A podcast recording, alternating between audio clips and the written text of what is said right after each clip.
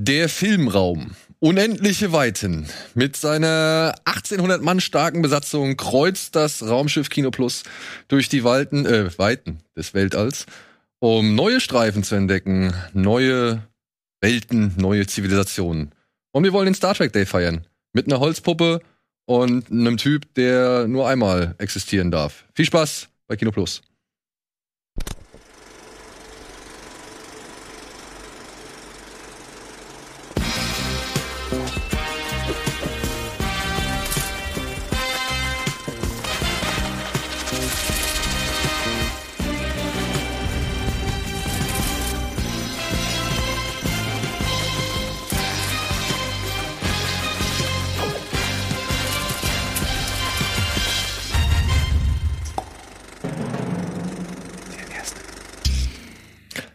Hallo und herzlich willkommen, live long and prosper da draußen, zu einer neuen Ausgabe Kino Plus mit einer noch nie dagewesenen Besetzung. Wir haben zum einen, oder zum einen freue ich mich, dass Gregor heute wieder da ist. Hallo, hallo, may the force be with you. Und wir zwei dürfen uns darüber freuen, ja, jetzt endlich mal äh, mehr von den Kack- und Sachgeschichten zu sehen zu bekommen, beziehungsweise mit den Leuten dahinter sprechen zu können. Heute sind Richard und Fred Fred, Entschuldigung. Du kannst mich nennen, wie du willst.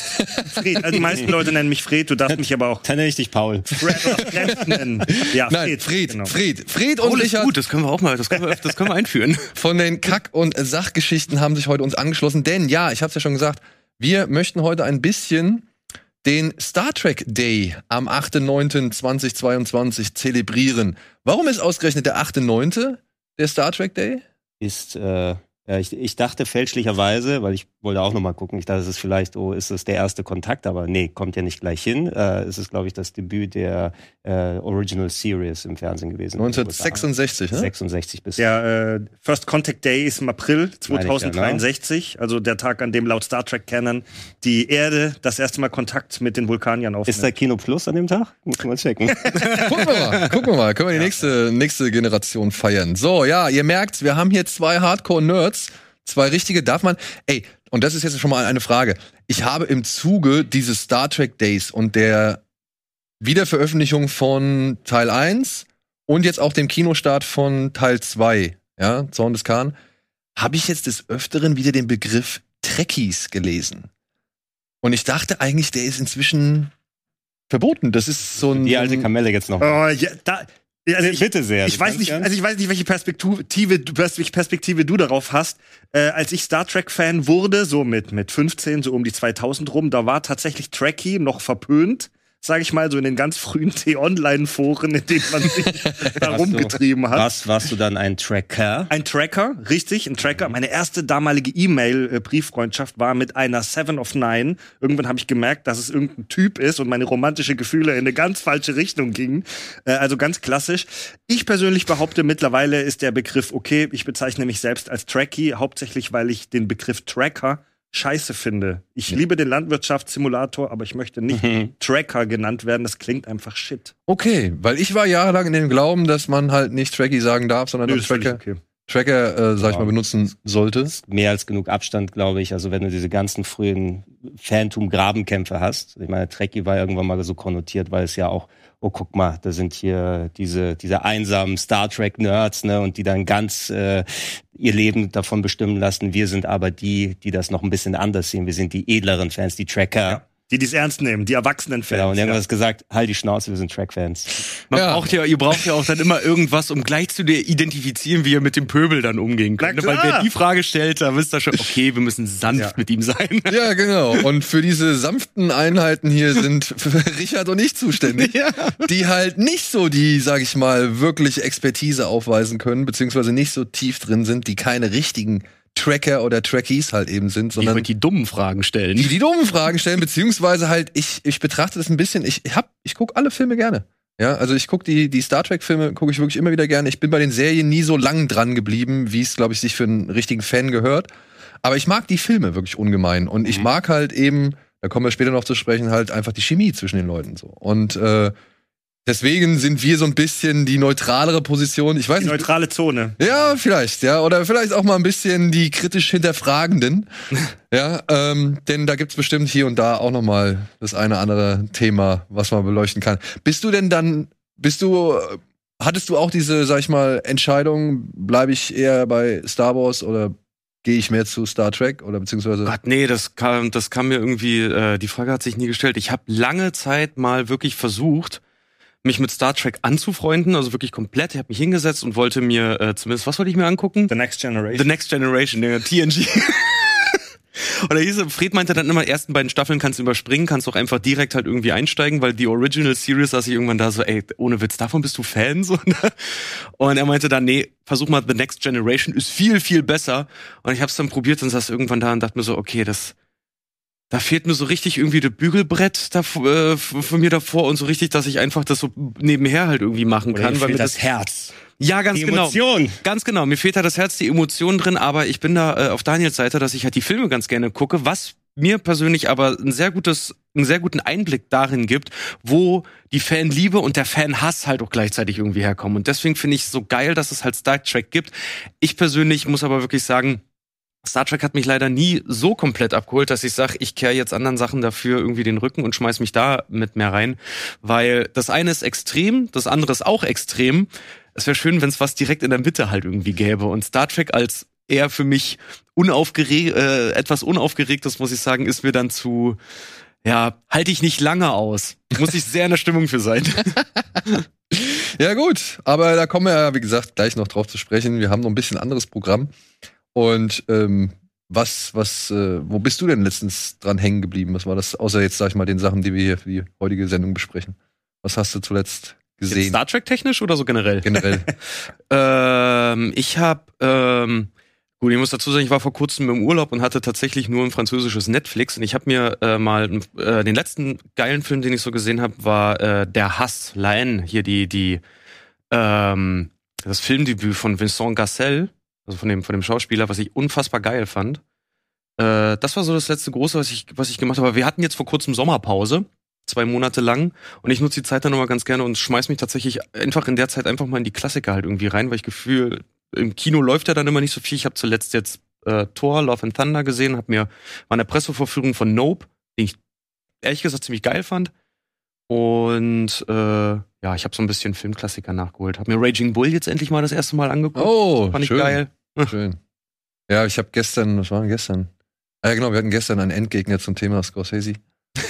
Und äh, da haben wir auch noch mal kurz über Raging Bull gesprochen. Ich finde Raging Bull auch ähm, ist ein echt starker Film. Der besten immer noch, ne? Ja, also Ich fand ihn verdammt intensiv einfach nur. Ja. Der ist halt richtig, der ist halt, der fesselt dich richtig teilweise. Also und dann aber auch so die die ganzen inszenatorischen, sage ich mal, Überlegungen, die Scorsese da hat einfließen lassen. Also ich meine einfach mal, wenn er da in diesem in seinem Viertel in, zu diesem Swimmingpool geht mh, und dann da seine große Liebe trifft, Mhm. beziehungsweise seine große Liebe sieht und Scorsese nur so ihre Beine filmt, wie sie im Wasser planschen, so, so weißt du, so, so einfache Momente, die dann irgendwie reinge, reingeworfen sind. Oder halt auch sämtliche Szenen im Ring, wie die inszeniert sind, ohne dass das da so ein großes Publikum braucht. Aber du hast halt diese, diese, wie soll ich sagen, diese Nahaufnahmen von, von, ähm, von Robert De Niro und dann diese er wirkt halt immer so abgesetzt Mhm. zum Rest der, der Umgebung so. Und das fand ich halt, das finde ich so stark für den Effekt. Und dann auch, wenn so die Schläge dann, wenn er sich dann an seine Katharsis begibt und dann da diese Schläge da auf ihn einprasseln, so, das sieht so fies aus. Ich finde das sowieso seine ganze, sein ganzes Spiel und seine ganze Körpersprache in dem Film halt einfach dieses, der wirkt ja wirklich äh, wie so ein, wie so ein richtiger Straßenprügler. Ne? Mein Opa hat früher mal bei Boxkämpfen gesagt, weil der hat sich super gerne immer Klitschko-Kämpfe angeguckt. Der hat gesagt, man, da hast einen Boxer und die Amis, das sind immer die Prügler.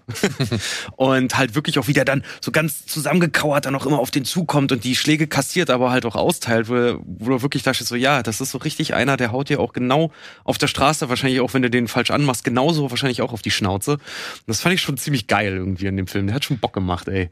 Ja, und dann die, also meine Lieblingsszene mit ist, wenn er dann in dieser Knastzelle ist und dann gegen diese Mhm. Wand boxt. Ey, also wirklich das Herz zerreißen. Ich find's, find's fantastisch. Ah, geiler Film. Ja. Geiler Film. äh, und noch irgendwas? Oder?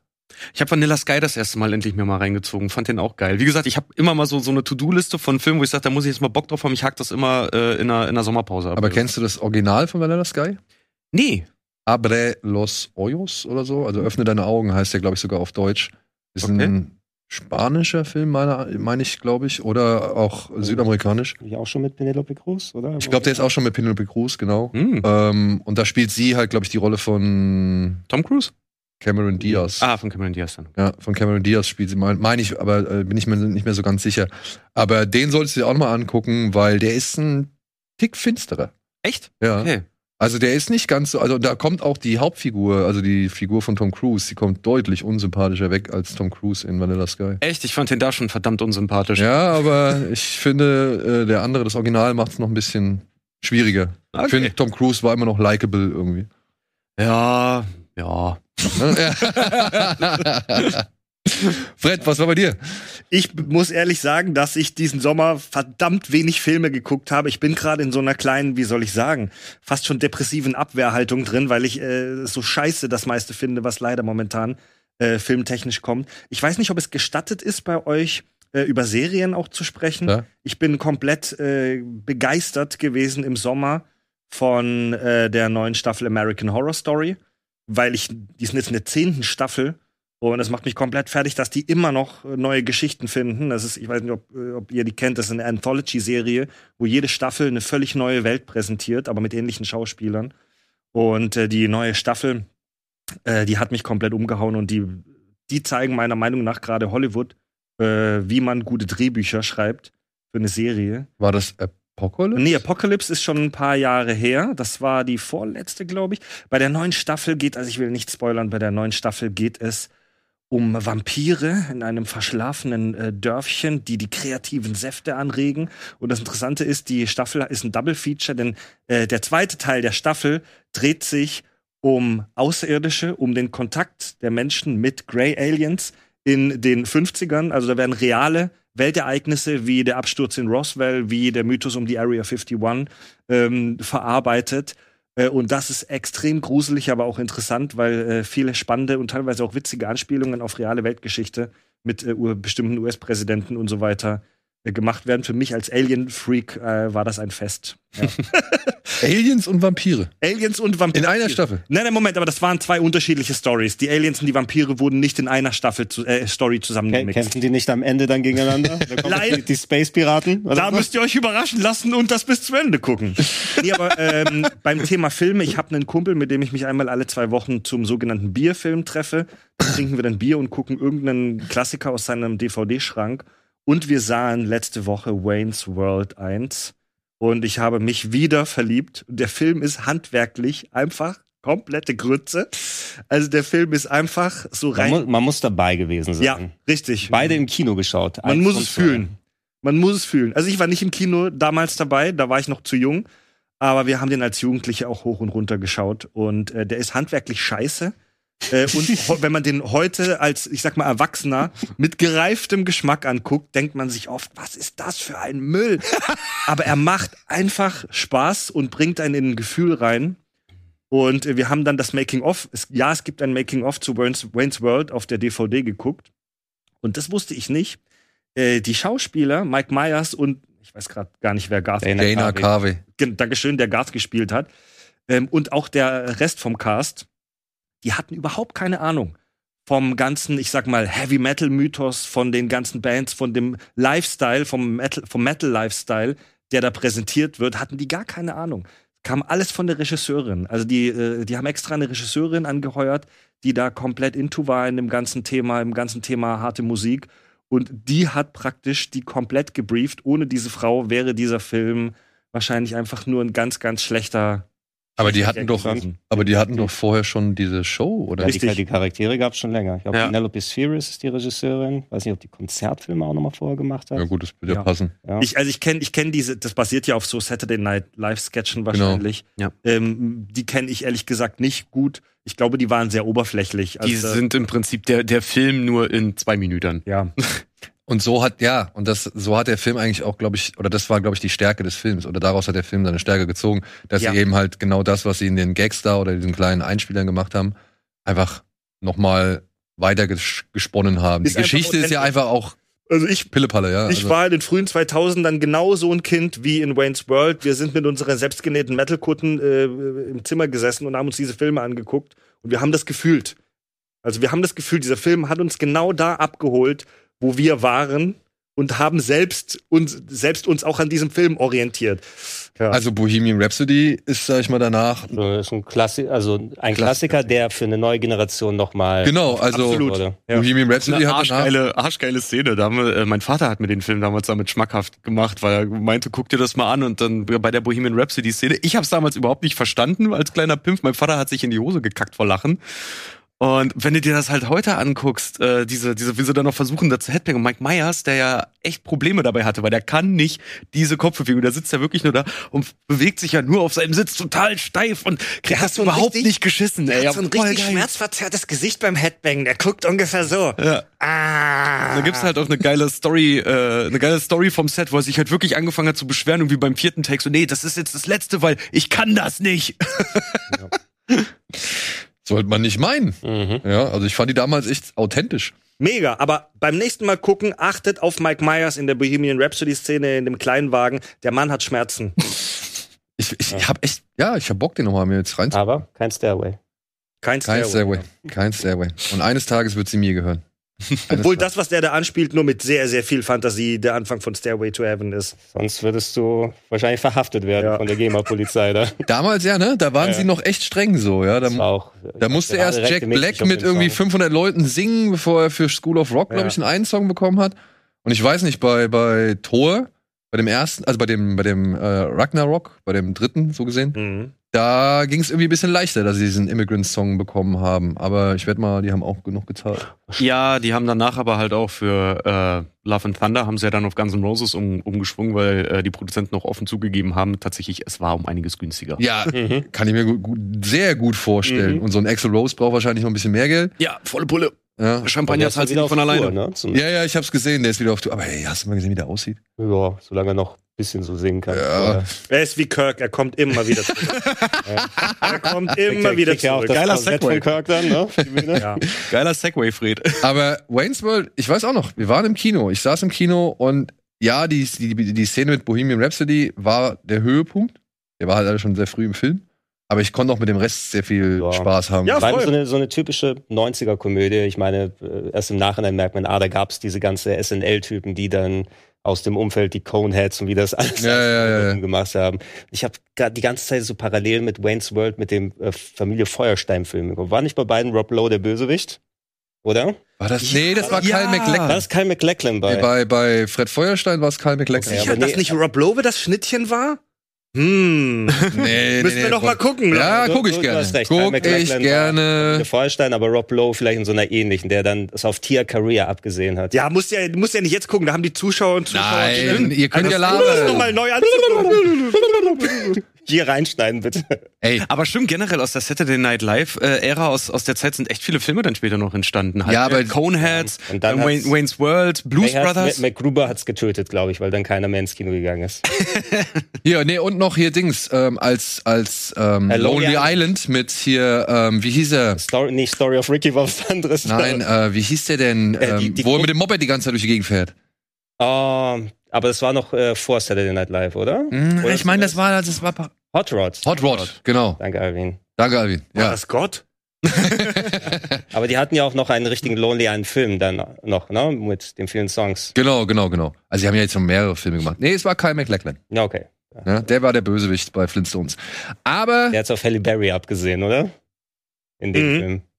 Mhm. das, So wie Rob Lowe auf Tia ich Career. finde den Flintstones-Film furchtbar, ne? Also, ich, das Ey, war einer der wenigen Filme, bei denen ich aus dem Kino gegangen bin. Hey, bei mir genauso. Ich bin aus dem Kino gegangen. Das einzige Mal, Was? wo ich aus dem Kino gegangen bin, Ihr war beim kein. Herz. Natürlich Nee, war der nee, nee, nee, scheiße, nee. aber es war Fred Feuerstein, Leute. Also ich kann, ich kann wirklich an einer, an einer Hand abzählen, aus wie vielen Filmen ich aus dem Kino gegangen bin. Das ist äh, noch, nee, drei Türken und ein Baby und, und Familie Flintstones. Also ja, Krass. das, das wirklich, ich habe da drin gesessen und ich habe die Flintstones wirklich geliebt. Ja, ich, ich fand die Serie toll. Ich weiß auch nicht warum, das war mit so die ersten Zeichentrickerfahrungen gehörte zu. Ich habe das immer geguckt, ich habe mich immer gefreut, wenn das im Vorabendprogramm von den öffentlich-rechtlichen irgendwie mal gezeigt Mhm. worden ist. Und dann komme ich da rein und ich weiß nicht, ey, der ist der Müllschlucker, die liebesvollste Idee, die sie irgendwie reingebracht haben und ansonsten war da nichts. Und diese ganze Handlung, es war alles konfus, es war einfach nur ein Durcheinander und es war furchtbar. Wirklich furchtbar. John Goodman hat mal auch gesagt, seine äh, Karriere ist nichts wert, wenn er für die Flintstones erinnert wird. Rick Moranis hatte auch sich nie wieder über den Film geäußert. Ja, aber äh, meiner Ansicht nach nicht ohne Grund. Ja. Nicht ohne Grund. Das ist hier Barton Fink. Ne? Ja, ne? Andere und Flintstones. Ja, Flintstones, ja, gut. Gregor, was ging bei dir? Entschuldigung, Ja, aber hab- das war ne, World. Wayne's World. Äh, ich habe kurz noch durch den Kopf gehen lassen. Also wir sind ja noch auf der Gamescom gewesen und jetzt im Nachklapp ist tatsächlich weniger Filmzeit für mich übrig gewesen, sondern ich habe die in The Last of Us, das Remake, nochmal investiert. Vielleicht in Vorbereitung auf die Serie. Noch Ist das, ist das, äh, wirklich, lohnt sich das nochmal zu spielen? Also ich habe es das letzte Mal 20, 2013 gespielt, als die PS3-Version rauskam. Richtig, komplett nochmal und ähm, fand es damals schon sehr, sehr gut. Und ich meine, es ist ja auch das Storytelling und das Writing, was du jetzt nochmal in hübscher sehen kannst. Äh, das, der Rest den haben sie gleich behalten. Die Performances sehen besser aus, weil die Gesichter mehr Emotionen dann weitertragen können. Und hat mich wieder so richtig gepackt. Und ich bin gespannt, äh, hier äh, wer wird dann ähm, Joel spielen? Äh, der Mandalorian. Pedro ne? Pascal. Pedro Pascal. Ne? Also HBO-Serie kann man sich eigentlich dann darauf Und verlassen, der- was draus machen. Und der, ich meine, es ist der, sowohl der Showrunner als auch der Regisseur oder auch nur der Regisseur von Chernobyl. Okay, also Habt ihr die gesehen? Große Die Ja. Chernobyl-Serie? Vor kurzem jetzt nochmal durchgeguckt. Ja, und der, ich meine, es ist der Regisseur, der auch Last of Us macht, so. Mhm. Und deswegen bin ich da auch guter Dinge. meine Reihen. Also ich habe es mir jetzt noch mit den Performances original mit der englischen Synchro gegeben und die waren da schon fantastisch und Naughty Dog haben einfach einen richtig schönen Dreh dann gehabt. Tatsächlich auch wieder ein bisschen Bock bekommen, Last of Us Part 2 zu spielen, aber da ist die Geschichte so hart. Da weiß ich nicht, ob ich mir das jetzt schon wieder direkt geben kann. Ich habe ja an der bestimmten Stelle in zwei ausgemacht, Mhm. so weil ich gedacht habe, boah, nee, ey, das ist mir jetzt aber auch wirklich echt eine Runde zu depressiv, so. Weißt du, du spielst den ganzen Ja, Abend ist, das irgendwie. ist so das Gefühl ein bisschen, oh, mir geht schlecht, lass mich The Road gucken. ja, genau. Ja, ich habe das Buch gelesen im Sommer. Ich kann ich genau, kann ich gut nachvollziehen. Ja, aber dann weißt du es, ne? Und dann, dann, dann spielst du Last of Us 2 und wirklich alle sind scheiße drauf, alle haben irgendwie ein Drama zu Ja, ich bewältigen. bin ganz froh, es einmal erlebt zu haben, aber das hat echt viel Energie gekostet. Ja, ja, und, und dann habe ich halt echt Pause gemacht und ich habe jetzt wieder angefangen. Also ich bin, äh, ich spiele jetzt wieder weiter, weil Also da- ist schon geil. Also, Es, ähm, man kann aber auch die alte Version noch spielen, wenn man jetzt nicht unbedingt die Top-Notch-Grafik haben möchte. Storytelling-mäßig eh, also mal ein anderer Twist auf das typische etwas ähm, ja, eingeschlafene Zombie-Drama, was man ja so kennt. Also mittlerweile seit Jahrzehnten sind die Zombies ja sehr überbeansprucht in allen möglichen Sachen. Und, und die haben schon ein paar nette Twists gefunden, wie sie das noch mit zwischenmenschlichen Beziehungen noch mal ein bisschen aufhören können und mit glaubhaften Charakteren. Der letzte Film, den ich gesehen habe, war tatsächlich auf der Gamescom der Dragon Ball Film.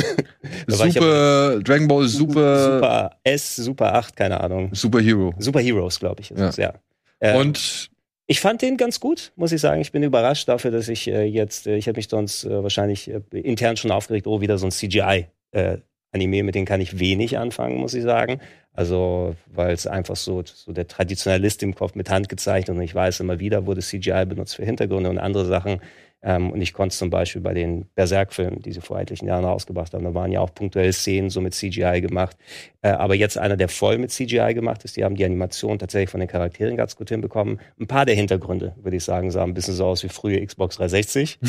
Aber da kann man drüber hinwegkommen. Und der hatte tatsächlich seine Gag, schöne deutsche Synchro. Und ich war eben auch noch bei der Deutschland-Premiere in Köln dabei, wo der komplette Kinosaal mit, mit Dragon Ball-Fans war. Und du kennst ja diese Community, ähm, so wenn du aus einer gewissen Fangruppe so Kinoereignisse hast, wo, was hatten wir geguckt? Flash Gordon, weiß ich noch, zum Beispiel. ja, und ich habe auch mal One Piece Gold, glaube ich. Oder so zum Beispiel. Also Ja. wenn, wenn du eine gewisse Klientel hast, die dann komplett drin ist und dann johlt an den richtigen Stellen und wenn dann, oh, da kommt dieser Charakter und macht die Transformation, uah, hörst du das aus dem Kino rausgrollen, äh, grollen. Und dann denke ich schon, ja, ich fast schon kleine Nerd-Tränchen hierbei, obwohl Ja. es fucking Dragon Ball ist. Cosplay da ins Kino? Nee, ich weiß nicht. Also ich bin als Krillin gegangen, muss man sagen.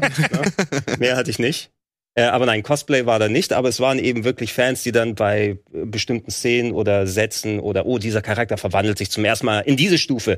Und äh, da, da kommen so kleine Nerd- Nerd-Schauer dann hier so drüber. Aber ich glaube, im Großen und Ganzen ähm, waren die Leute sehr gut unterhalten. Ich habe nicht viel von Super gesehen, eigentlich von der neuen Serie. Ich habe ne? auf der Gamescom noch mit einem jungen Mann gesprochen, der meinte, er- der freut sich sehr drauf, aber er sagt halt schon irgendwie, er hat den jetzt einmal auf Japanisch, glaube ich, gesehen und er meinte, dass er nicht sich so anfreunden kann mit der äh, digitalen Arbeit da, Ja, weil die für ihn nicht so die Wärme erzeugt, die die alten Filme haben. so. Absolut. Wie gesagt, ich bin da auch eigentlich eher so ein Purist oder Oldschool bei solchen Sachen, aber ich fand es erstaunlich, wie gut ich es ausblenden konnte.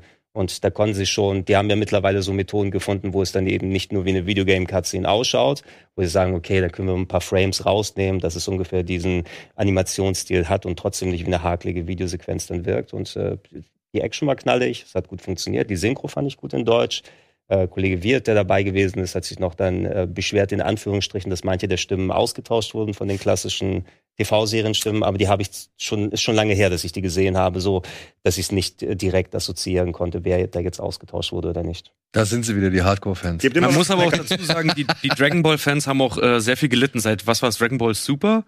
Oder welcher, welcher das Seit war? Dragon Ball GT haben wir alle gelitten. Ja, Also ja, das ja auch, noch, aber ich meine den, diesen, diesen, wie kann man sagen, dieses cineastische Dragon Ball Meisterwerk, was so schön altert wie ein ausgespuckter Wein, was äh, äh, mit realen Schauspielern gemacht wurde. Ach Ich hab, so, ach so, ach so, Evolution? äh, Dragon Ball Evolution. Evolution, ganz genau, es war Dragon Ball Evolution, dieses Scheiße der Filmgeschichte. Ey, bitte. Ey, erinnere mich, ich musste letztens. James Marston war Piccolo. ja. Ich glaube, ich habe hier mit den Cinema Strikes Back Jungs habe ich da auch drüber gesprochen äh, und und dann ich hatte den Film eigentlich echt gut verdrängt. Ja, Ja. Und dann kamen sie noch mal mit dem Ding, haben sie es noch mal aufs Tablett gebracht und dann, dann ist mir auch wieder eingefallen, ach du Scheiße, da war ja wirklich äh, Cho Yun Fat, äh, Herr der Schildkröten. ist sowas. Mein, mein Bruder und ich haben es jahrelang verdrängt und wir haben den irgendwann ein paar Jahre nach dem Release auf DVD nachgeholt. Da müssen wir einmal jetzt durch und dann Und ich- haben wir nur schweigend gemeinsam da gesessen und Ich habe Und ich innerlich kann mich- geweint, hoffentlich. Ja. Ja. Ich habe den auch wirklich aus meinem Kopf so weitestgehend verdrängt. Ich kann mich aber tatsächlich noch an das Finale erinnern, wo sie da auf diesen Säulen kämpfen und wo er dann irgendwann zwischen den Säulen schwebt. Und ich weiß, es war einfach nur furchtbar. Ich fand Und- oh sorry. Entschuldigung, aber mir war das ja vollkommen egal. Weißt du, also ich habe da keine emotionale Verbindung zu gehabt. Also Dragon Ball war jetzt nicht meine Serie gewesen. Und ich sehe das und denke mir nur, holy shit, ist das schlecht. Ja. Und dann möchte ich nicht wissen, was ein echter Fan, der das sieht, ja, was der dann fühlt, was der dann denkt, was der dann abkotzt, so, ja. Also das, das fand ich schon, also neben hier die Legende von Aang, Mhm. äh, mit einer der frechsten, sage ich mal, äh, Franchise-Adaptionen, die es so gibt. Ja. Ja, es ist einfach so als, als. Fan oder als irgendwie auch Sehr. nur halb, halbwegs Interessierter von Dragon Ball hat er immer einfach das Herz geblutet, wie die das Kamehameha gemacht haben, dann kommen dann, oder er das versucht, und dann kommen da einfach nur so echt, einfach nur so Furzwolken aus den Händen. Und da ist so, hm, alles Das klar. so- wenn das, wenn das so Thema des Films ist, ja, das ist noch das Einzige, was mir wirklich im Kopf geblieben ist dazu. Das ist so eine, eine Denke, die dann damals auch sehr vorherrschend war bei Hollywood. Wir nehmen beliebte Franchises und dann aber gucken wir, wie wir es verträglicher machen für die größere Masse, weil die Fans haben wir ja schon. Die werden ja eh ins Kino gehen und schon gucken. Kennt man da einen Trend heute? Haben, das sind dann die Meinungsmacher, die überall auf damals noch nicht ganz Social Media so weit, jetzt so, wann war das, 2007, 2008 der Film oder so ungefähr, Ja. würde ich sagen. Also so schon ein bisschen im Amberaum Social Media oder Facebook oder MySpace und so weiter. Aber wenn dann die Meinungsmacher kommen und sich komplett oder komplett im Strahl kotzen und der Film selbst für nicht, wenn es gar nicht funktioniert. Ich weiß nicht, wer dann sonst dahin geht und sagt, oh, da ist ein Typ mit verrückter Frisur und der ist in der Highschool und da hat ein Typ ein grünes Gesicht. Was passiert da? Ja, keine Ahnung. Also ich meine, das sind halt dann diese zu kurz gedachten Ja, Adaptionen. auch Ang hast du eben erwähnt. Ja. Also hier der, der Avatar-Film ist auch absoluter Quatsch. Und, und Ende auch noch auf so einem absoluten Quatsch-Ende, wo du dir halt denkst, Alter, du gehst echt ernsthaft davon aus, dass du mit dem Murks noch einen zweiten Film drehen kannst. Mhm. Never ever. Komm, wir Ja, okay. Nee, Aber- nee, warte, nee, da muss ich, da, warte, da muss ich jetzt mal eine Lanze bringen. Es kann nicht jeder so, Film so gut sein wie The Happening. Ah, ah schnell, komm, kommen wir vom, kommen wir vom, Weg, weg von Dragon Ball. ja, vom gescheiterten Horror. Aber das bringt mich eigentlich zu einem, äh, das bringt eine schöne Überleitung zu äh, billig oder willig. Denn da wollen wir uns jetzt ein Bild anschauen von eben auch einem Remake beziehungsweise einer Neuauflage. Billig oder willig, bitte.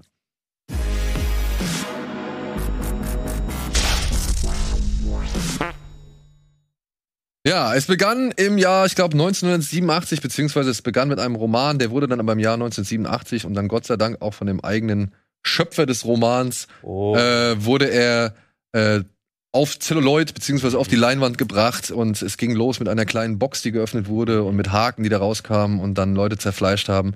Hellraiser, ja, yes, yes, die yes. Geburtsstunde von Hellraiser, inszeniert von Clive Barker, eben dem Romanautor, die dann noch wirklich diverse Fortsetzungen nach sich gezogen hat. Es gab den zweiten Teil, der wird von Fans sehr geschätzt. Es gab Mhm. den dritten Teil, Danach kannst du alles. Ich, Der wird von Fans- keine Teile mehr. ja, der wird von Fans auch noch geschätzt, aber ich habe den Überblick verloren. Ich glaube, danach gab es immer noch fünf oder sechs Filme, Hm. die alle ja systematisch schlechter wurden, wo sogar dann irgendwann auch Doug Bradley, der die ganze Zeit als Pinhead äh, zugegen war und das begleitet hat, gesagt hat, nee, ich habe keinen Bock mehr. Irgendwann mussten die Lizenzen gerettet werden und dann hat man einfach irgendeinen Schrottfilm irgendwie produziert, damit man die Lizenz halten kann.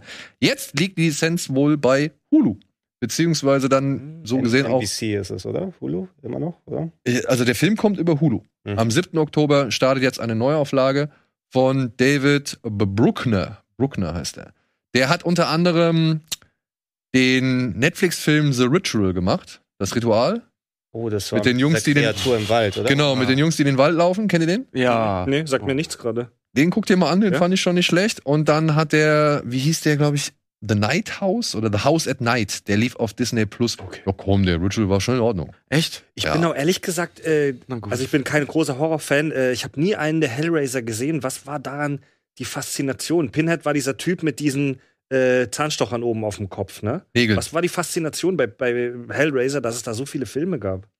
Ähm, ich denke mal, es war so ein bisschen das Lovecraftsche von einer wirklich fiesen Entität irgendwo in einer anderen Dimension, die auch an nichts anderem interessiert ist an deinem als an deinem Schmerz. Ist doch so richtig schön bei Rick and Morty auch mal verarscht worden, Ja. wo er mit Jerry in eine Bar geht und dann die sich daran larben, weil was für Rick physischen, Sch- physischer Schmerz bedeutet und Qual, mit Jerry äh, in eine Bar zu gehen. Und er, I, I love your pain because you suffer and that's enjoyable. Stimmt, diese, diese drei Gothic Leder, Lack- und Lederdämonen. Ach so, das, das ist Hellraiser. Okay, sorry, sorry. Äh, Das ist- jetzt, jetzt, jetzt bin ich im Bilde. Wurde wurde eben auch sehr ikonisch verbildlicht, finde ich, im ersten Film. Ja, also, ja. Also ich meine, man muss echt sagen, äh, die haben mit dem ersten Film haben sie eine Atmosphäre geschaffen, sie haben Figuren geschaffen, sie haben Härte geschaffen. Die, das ist halt alles, sag ich mal, für Horrorfans echt legendär geworden. Ja, sowohl der Mythos, der dahinter steht, sowohl die ikonischen Figuren, also die ganzen Zenobiten, ob es jetzt äh, hier, wie heißt der, ähm, Mudball oder was weiß ich war. Chatterer, Ja, genau. Chatter, genau. Also, die haben halt immer wieder neue, sag ich mal, Kreaturen geschaffen, die halt irgendwie dann den Nerv bei diversen Horrorfans getroffen haben. Und es war halt echt brutal. Mhm. Ja, der Film Mhm. war hier in Deutschland äh, lange Zeit, glaube ich, sogar beschlagnahmt auf dem Index. Gut sein, ja. Ja, also kam, wenn dann überhaupt nur gekürzt irgendwie raus, ist jetzt inzwischen aber ungekürzt auch dann erhältlich.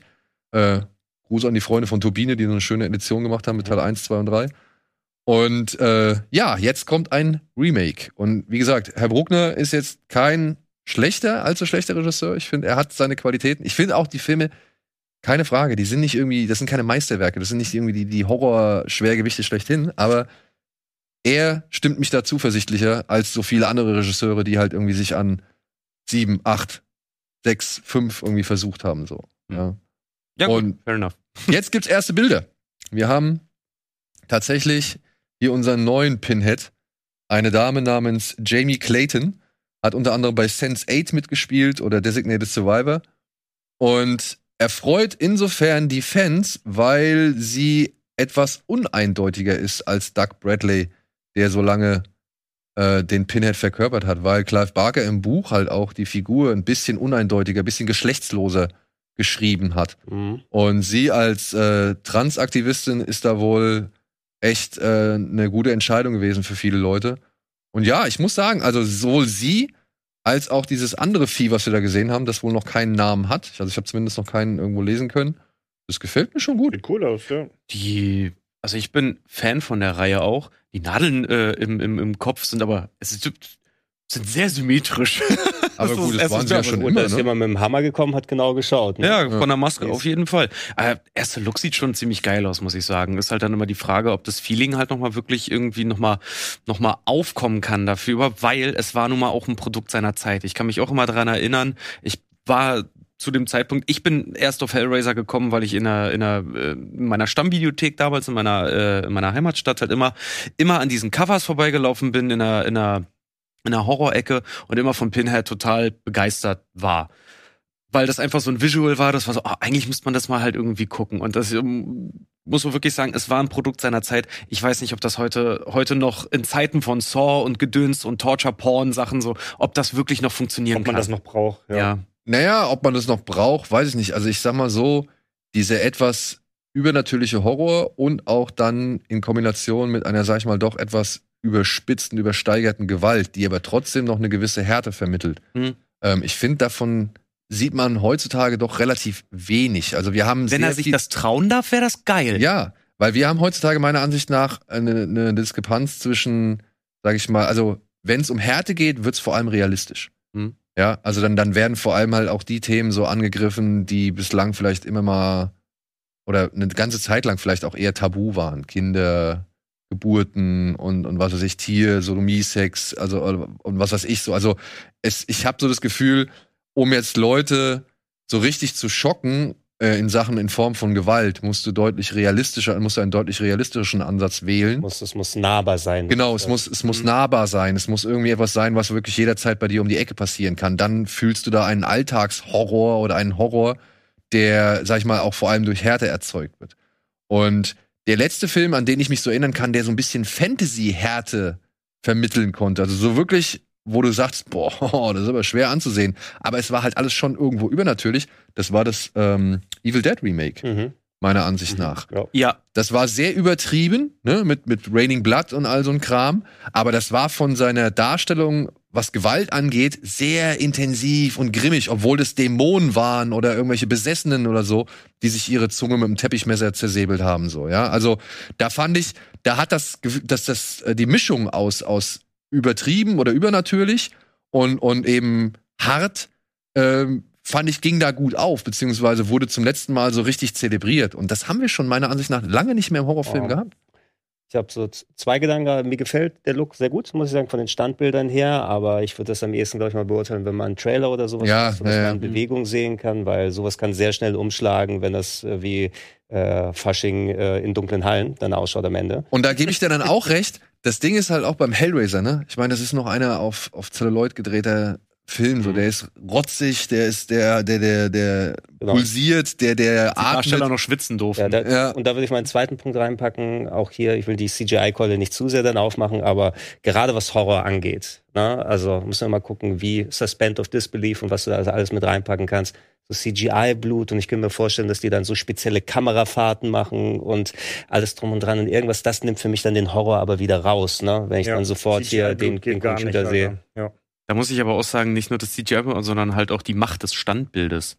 Lass doch einfach mal eine brutale Szene, gerade bei solchen Sachen, lasst es doch einfach auch mal stehen. Zerschneidet das nicht die ganze Zeit, wie es zum Beispiel, ja, die Saw-Filme jetzt zum Beispiel machen. Da sind ja so viele Schnitte und so schnell und alles Mögliche halt die Da ganze sollst du nur nicht sehen, dass die nichts kosten bei Ja, der Produktion. deswegen ja. Das, das Und ist ich halt auch merke, so. dass es keine guten Filme sind. Das ist halt auch so, ja, und CGI gehe ich auch vollkommen mit. Macht lieber mal wieder, gib mir den Game of, gib mir so, so die, die, die Plastizität von einem Game of Thrones dann halt irgendwie Also dahinter. von wegen, wenn er jetzt so einfallsreich und ich sehe aus mikroskopisch kleiner Sicht dann, wie irgendwelche Blutbläschen durch den Körper durchgehen und dann fließen sie raus und Dr. whatever. Giggles. Irgendwas, Es ist halt, ne? es ist halt Too auch much. wirklich, also wie Gregor schon gesagt hat, es ist wirklich super schwierig, Gewalt so zu inszenieren, dass sie dich wirklich trifft. Also, dass du dir nicht nur irgendeinen Splatter-Scheiß anguckst, wo jemand äh, Lebensmittel, äh, gefärbte Lebensmittel woraus kippt, sondern dass sie dich wirklich, wirklich treffen. Du hast gerade Game of Thrones angesprochen. Da gibt es sehr viele Szenen, wo dich die Gewalt wirklich trifft. Ja. Auch, weil du mit den Figuren schon mitfühlst und dich in diese Situation rein verleben kannst. Ich habe gerade erst gestern Abend angefangen, äh, äh, House of the Dragons zu gucken, ne, das Spin-off mit den Targaryens. Und ich will nicht spoilern, aber da gibt es eine, eine Turnierszene, wo richtig äh, gesmashed wird.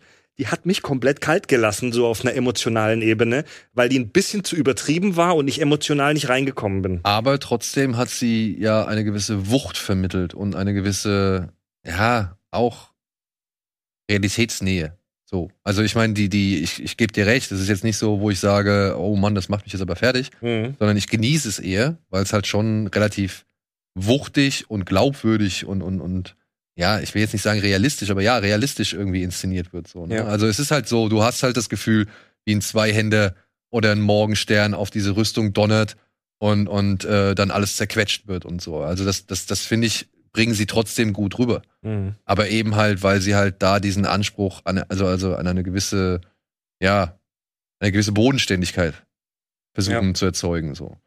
Das- und das hast du halt bei Dämonen und Zombies und so weiter fast schon alles nicht mehr. Wenn da irgendwie gemetzelt wird, ich meine, jetzt mal ehrlich, ne, Walking Dead, Da waren schon harte Szenen dabei, aber je mehr du davon siehst, umso Ja, mehr ja. stumpfst du Bist halt du auch ab und bist du und ja. gewöhnst dich dran. So. Umso intensiver ist äh, die Szene aus der vierten Staffel bei Game of Thrones, wo, äh, jetzt habe ich den Namen schon wieder vergessen, kannst du mal sehen, ey, kaum, kaum, kaum guckt man es mal ein Jahr nicht, bist du halt raus mit den ganzen Namen. Ähm, wo, Mann, der Typ, der ans Kreuz genagelt ist, der ist doch bei dem, wie hieß denn nochmal der, der, An- der Antagonist, nicht der. nicht Der der, nicht Eine der, andere, der, eine andere Game of Thrones Figur. Nee, aber wie hieß denn nochmal der, der Antagonist, äh, der auch beim Battle of the Bastards dann endlich das Bolton. bekommt? Ram, Ramsay. Ramsay, Ramsay Bolton. Bolton, ganz genau, ähm, wie er wie er dann halt auch eine eine der der Figuren aus den äh, von den Starks, der adoptierte von den Starks, Mann, der hier, Jon Snow. nein, der der Salz. Ach, äh, Theon. Theon Jack Greyjoy. Ja, ja. Ja, Die Wurst. Die Wurst, genau, danke, die Wurst. äh, aber wie intensiv ist die Szene dann halt bitte, wo er ihm einfach nur am kleinen Finger halt irgendwie foltert, der da äh, angebunden ist und er einfach nur mit einer mit einem spitzen Messer ihm quasi Sehne für Mhm. Sehne irgendwie im kleinen Finger halt irgendwie Ja, gutes freilegt. Beispiel. Ne? Das ist einfach nur ein kleiner Finger. Ja. Ja. Muss nicht immer das Gedärm sein, das mir äh, komplett äh, rausbladdert. Genau. Mal ist es auch nur ein kleiner Finger. Das ist Aber die große bei- Kunst. Bei Hellraiser fand ich es halt immer ganz, also zumindest bei den ersten Filmen fand ich es immer wieder doch überzeugend und überraschend, wie die Gewalt da halt wirkt, obwohl ich halt sehe, das ist irgendeine Parallelwelt mit irgendwelchen Dämonen oder sonst irgendwas. Ja, also diese Übernatürlichkeit nimmt meiner Ansicht nach immer der Härte einen gewissen Effekt, weil ich weiß, es ist eine Fantasiewelt, es sind Fantasiefiguren, es sind keine Ahnung, es ist übertrieben, aber die haben es meiner Ansicht nach Ja. immer noch hingekriegt. Vielleicht ist auch der Punkt dann, dass dann eben in Anführungsstrichen normale Menschen in diese Welt reingezogen werden Ja. und die dann, ähm, Ja, ja. das, das ist vielleicht der, der Weg des Zuschauers in Ja. die Nachvollziehbarkeit der Gewalt. Also der letzte Film, wo ich halt sagen konnte, da konnte ich den Splatter genießen, wie halt auch, ähm, sag ich mal, auf mich wirken lassen. Das war dieser taiwanesische The Sadness. Da ging es um so einen solchen, so einen solchen Horror, wo halt die äh, so eine Viruserkrankung halt alle Menschen in Irre verwandelt. Also lässt alle Triebe quasi völlig frei, bist dir aber dessen bewusst. Deswegen The Sadness. Also du bist Mhm. also wirklich abartig, kannst aber nichts dagegen tun, aber du merkst es, dass du halt abartig bist. Hm. Ja, und der hat halt auch, der hat ordentlich in Gedärm gewühlt, so. Aber der hat halt immer wieder hingekriegt, also immer, hat es immer wieder hingekriegt, dass manche Szenen halt sowohl bedenklich waren, aber halt eben auch fies. So. Also dieses so, boah, uh, au, dieses, dieses Schmerzempfinden, was man dann hat. Das finde ich halt bei Filmen immer stark, wenn ich das halt empfinden kann, weil ich merke, das Klar, würde, da willst du als echter Horrorfan ja hin. genau. Du willst ja, dass dein Gehirn diese, diese, oh fuck, ich bin in Gefahr, aber ich weiß, dass ich eigentlich im Kino bin und doch nicht in Gefahr bin, Hormone ausschüttet. Ja, Ja. und vor allen Dingen, du willst es halt wirklich nicht stumpf haben. Und das ist halt, was Gregor auch meinte, auch dieses, dieses, dieser Aspekt, dass ja Leute aus, aus, äh, aus der Realität quasi in dieses, äh, in diese andere Dimension dann halt mit reingezogen werden. Man selber da steht so, boah, ey, da willst du echt nicht Gast sein. Und dann erzeugen sie bei dir aber das Fuck, jetzt bist du halt auch als Zuschauer mit drin. ja. Und wenn sie das halt ordentlich hinkriegen, ist natürlich, man sitzt hier auf dem hohen Ross, ne? Mal gucken, ob sie es ordentlich hinkriegen. Ja, wenn es dich catcht, dann catcht sich, wenn Ja, nicht, dann ey, nicht, ne? Ja, Das gut, ist auch das Evil Dead Ding, ne? Ob Genau. es im Remake oder im Original eben eigentlich normale Gruppe von Menschen und dann geht's richtig ab. dann geht's richtig ab. Und dann hast du noch eine schöne Metapher mit Sucht und so weiter. Also das hat für mich alles sehr, sehr gut Das Remake habe ich auch sehr genossen, da muss ich sagen. Ich mochte den alten Evil Dead, ich finde den neuen aber fast schon geiler, muss ich sagen, weil der nochmal so, da ist nochmal drauf gespuckt und nochmal poliert worden. Und den mag ich. Ja, apropos poliert, da kommen wir zum nächsten äh, billig oder billig Item, das wir haben. Geschmiert oder poliert? Also es ist auf jeden Fall sehr schön poliert. Es wird wahrscheinlich auch wieder sehr viel äh, sehr farbenfroh sein und mal gespannt, ob es auch sehr langsam sein wird, denn Nicholas Winding Refn hat eine neue Serie am Start. Diesmal nicht für Amazon. Mhm. Äh, die da hieß ja Too Old to to Die Young. Äh, jetzt hat er mit Netflix eine neue Serie ins Rennen geschmissen, die heißt Copenhagen Cowboy und es gibt einen ersten Trailer. Und das ist so seine typische Schrift, die er jetzt überall macht. Ne? Also er hat ja seine Seite. Es geht wohl um eine junge Frau, die irgendwie im, im kriminellen Milieu unterwegs war und jetzt da aussteigen möchte und deswegen von, weiß ich nicht, nach Kopenhagen zieht und jetzt versucht, einen Neuanfang zu finden, aber dann taucht ihre Erzrivalin oder Erzfeindin auf und ja, es entbrennt wieder wohl ein Machtkampf zwischen den beiden. Mag seine Farben, der Winnie. Er mag seine Farben, aber er hat ja auch eine Farbschwäche, das ist so das Ding. Aber Das es sind eigentlich ganz andere Farben, nur er kennt's nicht. Genau. ist aber sehr im Stile der aktuellen Serien halt auch so. Also wenn ich es gerade so sehe, Euphoria, der Film, farbstiltechnisch. Ja, ich hoffe, er geht ein bisschen mehr wieder an die. Ähm also klar, es ist natürlich dieses, diese Fetischisierung der, der, der Farben und der Optik und so weiter und der, der dieser, dieser krassen Bilder. Aber mit diesen Bildern dazwischen hat es Ja. auch immer wieder einen kleinen Pusher-Touch. Äh, Touch, so. Ja, also wenn, die- wenn, diese, wenn diese kleinen, kurzen, brutalen Cuts da jetzt nicht wären, würde ich sagen, er ist mir zu arzi. Schlafe ich wahrscheinlich ein. Ja, wobei ich weiß jetzt nicht, ob es so artsy ist. Es wirkt fast schon, ich, das ist nicht negativ oder so gemeint, aber wenn ich eine Parodie von dem Winning Refn Film-Trailer machen würde, dann auch Farben, starke Bilder und Synthwave-Musik im Hintergrund. ja, Ne? Also, Aber es ist sein der Ding. mehr? Ey, es ist sein Ding. Und ich meine, Neon Demon, ich hatte ein Interview mit ihm zu Neon Demon und er sagt, er macht halt die Filme, die er selbst gerne sehen möchte, so, ja. Also das ist halt sein Fetischkino, so. Finde ich vollkommen legitim. Was anderes hat zum Beispiel ein, ein Michael Bay auch nie gesagt, dass er auch irgendwie gesagt hat, er macht Kino für Zwölfjährige. So, whatever works. If it floats your boat, ne? Ja gut, nur Michael Bay hat halt das, dann noch das Problem, dass er alle anderen irgendwie vom Kopf stößt. Ja gut, wir haben das. Recht. Wir haben ja auch das Recht als Konsumenten, ihn scheiße zu finden. Ganz genau. Das Ja. tun wir auch. Aber ich finde ihn nicht scheiße. Ich respektiere ihn, weil er hat äh, als einer der wenigen Blockbuster-Regisseure eine Handschrift, die sich kaum einer erarbeiten konnte. So. Oder es gibt nicht viele, die sich so eine Handschrift erarbeiten können und sich auch so ein Standing erarbeiten können. Meinst du mit dem Edding einmal richtig dick aufgedrückt? Du, ich, wie gesagt, Ist ja okay. man, man kann das wirklich in Grund und Boden sezieren und, und, und äh, kritisieren und reden. Das, das, das will ich überhaupt nicht abschreiten. Ich bin gehöre mit zu den größten Kritikern von ihm so. Hm. Aber ich respektiere trotzdem jedes Mal wieder aufs Dann Neue. kann man sagen, bei all den Transformers, er hat auch The Rock gemacht. Immerhin, ja. Und Ja, Bad aber gut. Boys. Wie heißt so schön, wenn man auf eine alte Matratze schlägt, wirbelt man immer Staub auf. Mhm. Aber Kopenhagen Cowboy, Bock drauf? Ja. Ja. Hm, geht so. Einmal gucken, auf jeden Fall. Also ich habe auch schon Bock drauf. Also ich weiß, äh, Too Old, äh, nee, Too Young to Die Old. Oh, ich komme nicht mehr auf den Namen. Äh, too Old to Die Young. Never Too Young to Die mit John Stamos. Ja, habe ich letztens Und- erst wieder gesehen. Hast du letztens wieder ja, gesehen? fand ich in super. Deutsch oder in? Auf Deutsch, natürlich auf Deutsch. ja, mit äh, Gene Simmons, ne? Ja, mit Gene Simmons. Aber was schmeißt ihr denn am Ende, da, am Ende dann den äh, Wasserfall runter? Irgendwie sowas war das, ne? Oder ein Damm, glaube ich. Ist Ja, es. und er sticht ihm aber auch noch mit seinem eigenen Finger. Kennt ihr das? Land stirbt niemals jung? Lance Steve Nimmels Nee, heißt er auf Deutsch. Nee, John Stamens. Als ist der, Geheimagent. John Stamens ist der Sohn von George Lazenby, also von James Bond, der Nein. irgendwie äh, bei einem Einsatz verschützt geht. Und jetzt muss er halt verhindern, dass ein. Vanity hat sie gespielt, glaub Ja, ich. genau. Vanity mit einer, mit einer Sängerin zusammen muss er jetzt verhindern, dass irgendein so androgynes, nee, nicht androgynes, aber so ein, ja, äh, was ist er? Keine Ahnung. Also Gene Simmons ist halt irgendwie ein Bösewicht, Ja. der sich nicht ganz entscheiden kann zwischen Frau und Mann. Ambiguous Geschlecht. Genau. Mhm. Und, und, ähm, bitte, das soll nicht despektierlich sein, aber es ist halt in diesem Film sehr grell und es ist auch wirklich keine gute Darstellung von ihm so, ja. Nur, Ja, er ist halt eine sehr überzeichnete, Gene Simmons, der Bassist und Sänger der Band Kiss. genau. Streckt auch die Zunge raus, Also mehrfach. innerhalb, der- er ist innerhalb der Story Gene Simmons. Nein, nein, nein. nein. Oder Er Gene Simmons, der Schauspieler, spielt Ja, es das. ist die, die Gene Da Simmons. war ich mir gerade nicht ganz sicher. die, Jeans- die Schauspieler-Ära bei Runaway war ja auch ungefähr zu dem Zeitpunkt. Genau, ne? er spielt da Okay. Ragnar heißt er, glaube ich, oder so, ne? Ragnar.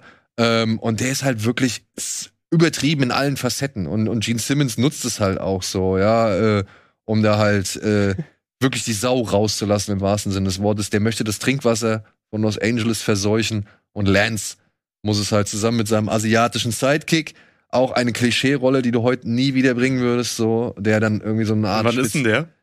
Sie- 87, 88? Straight Ich 80s. kann sagen, so. Böser, ein Bösewicht, der wieder sehr kurz und kurzsichtig ist. Meine, Geil. Es gab eine Kampfszene mit Trampolinen, oder? Ja, ja. Ja, ja, ja. weil er ist halt, er ist halt irgendwie so ein Trampolinsportler. Und, und Oh, herrlich. es ist wirklich, es ist ein herrlicher Film. Also wenn man Jim, Jim Carter gesehen hat, Ja. oder was Jim Carter? Nee, Jim Carter ist es, glaube ich, ne? Der äh, Mars? Nee, der, der äh, amerikanische hier olympische Ach so. Gymnast, ne? Ja. der dann irgendwie nach Kasachstan fährt und alle kaputt haut. Das war doch der Film damals. Genau. Und hier ist es halt ein, ein Trampolinspringer, der halt in L.A. die, Was die Mad Max-Banden. ausgrabt, Was äh, ihr alles ausgrabt, was man hier alles erfährt. Also wenn ich das nächste Mal nachts nicht schlafen kann, weil mein Earl Grey wieder zu heiß war, dann werde ich äh, mich an eure Filmtipps erinnern. Aber wirklich, Tipps. ey, ich meine, der ist, wie gesagt, den kannst du wirklich auch komplett in seiner Zeit, sag ich mal, fertig machen, so, ja. Also als Produkt seiner Zeit kannst du ihn komplett fertig machen. Aber er macht Spaß. Er macht halt wirklich Spaß. Schreib das auf, das ist gut für die Bierfilmabende dann. Ja, das ist, das ist ein Bierfilmabend. Mhm. Das Geil. ist wirklich ein Bierfilmabend. So, ob die nächsten Filme jetzt auch wirklich für einen Bierfilm reichen oder beziehungsweise für einen Bierabend, wissen wir nicht. Verraten wir euch jetzt gleich.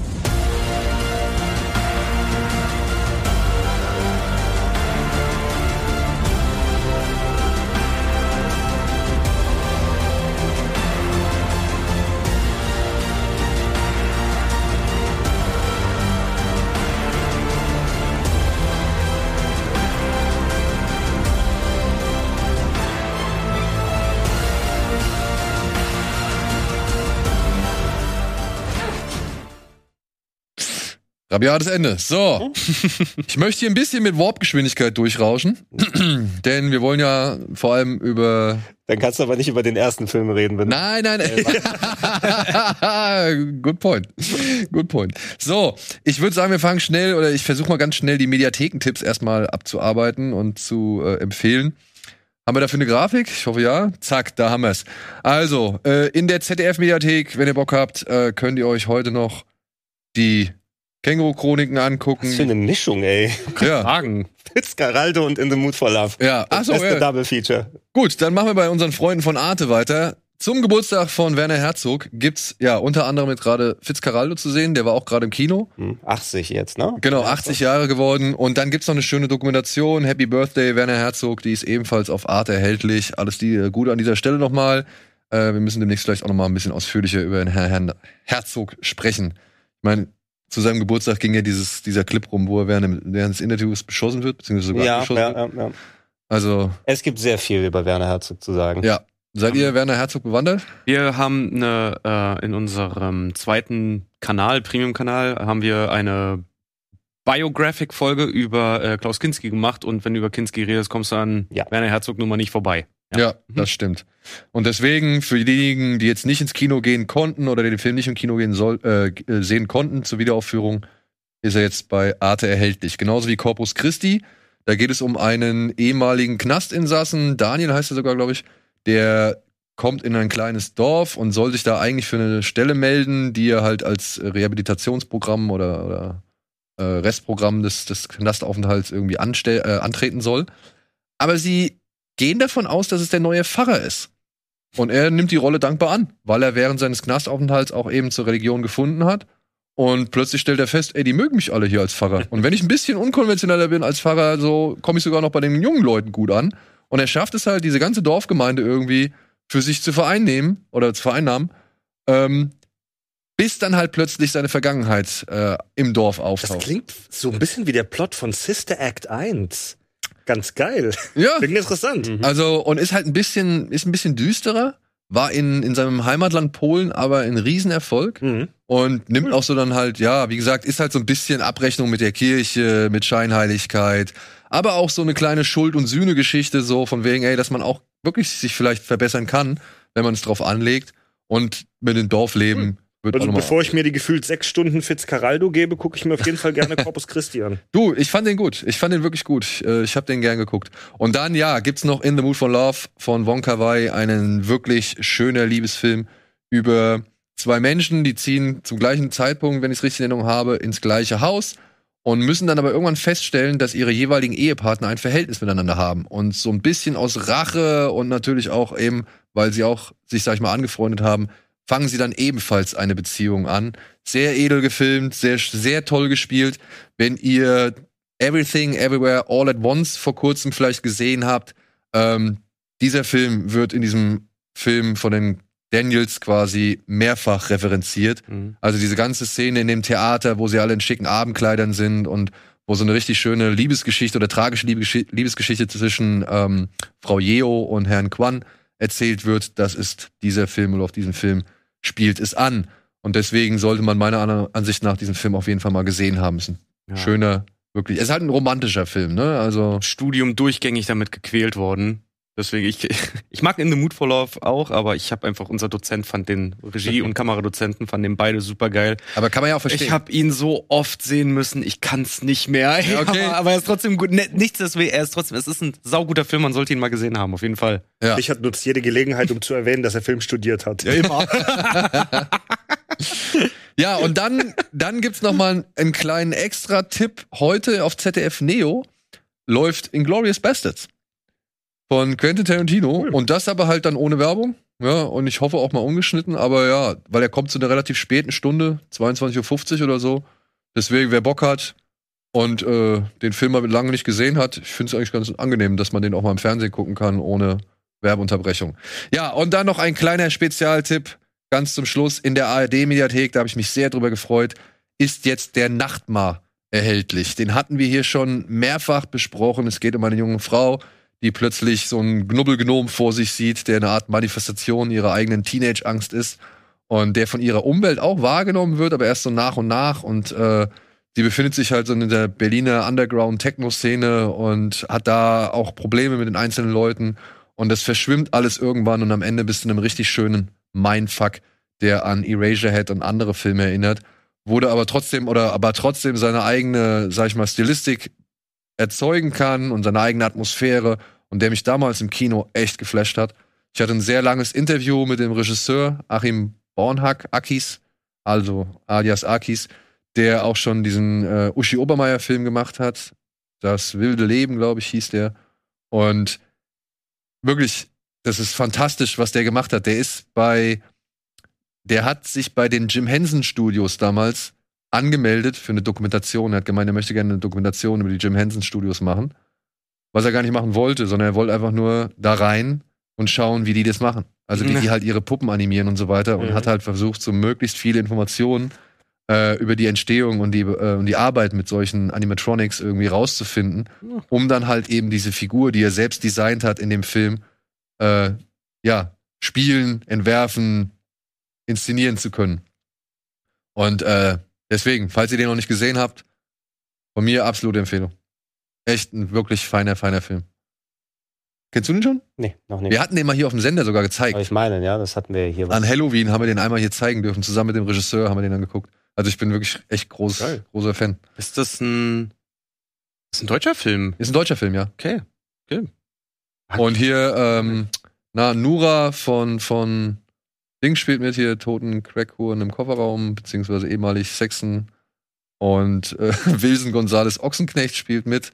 Und so ein paar andere bekannte Nasen sieht man da. Also es ist wirklich eine kuriose Mischung, aber es geht meiner Ansicht nach alles echt gut auf. Bis auf vielleicht die Familie, also ihre Eltern. Könnte man sich drüber streiten über die Darstellung. So, gut. Dann haben wir ein paar Streaming-Tipps für euch.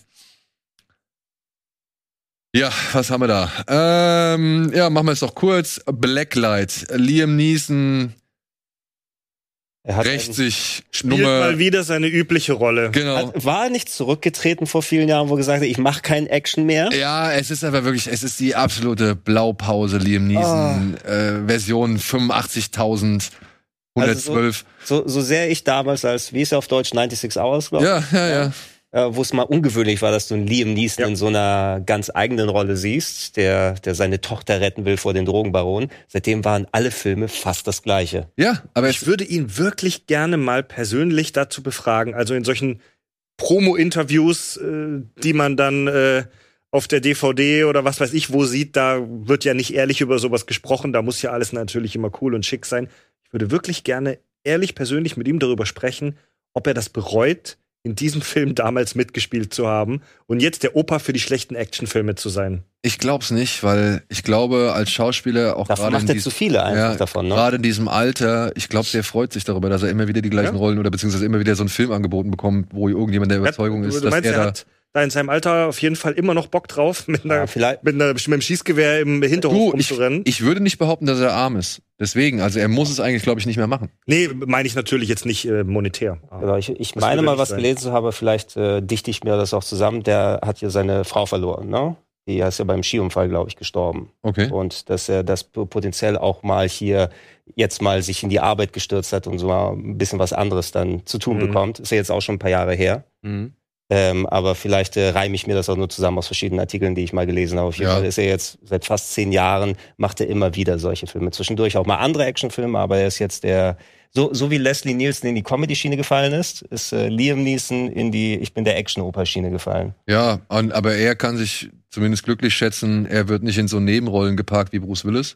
Ich wollte Ja, gerade sagen, bei, bei all, Ja, bei all diesen Diskussionen darüber dann immer, warum macht er das, denkt immer an den armen Bruce Willis. Ich glaube, jeder hat ein schlechtes Gewissen hinterher, weil man die miesen Filme auseinandergenommen hat und am Ende gehört hat, was da wirklich hintersteckt.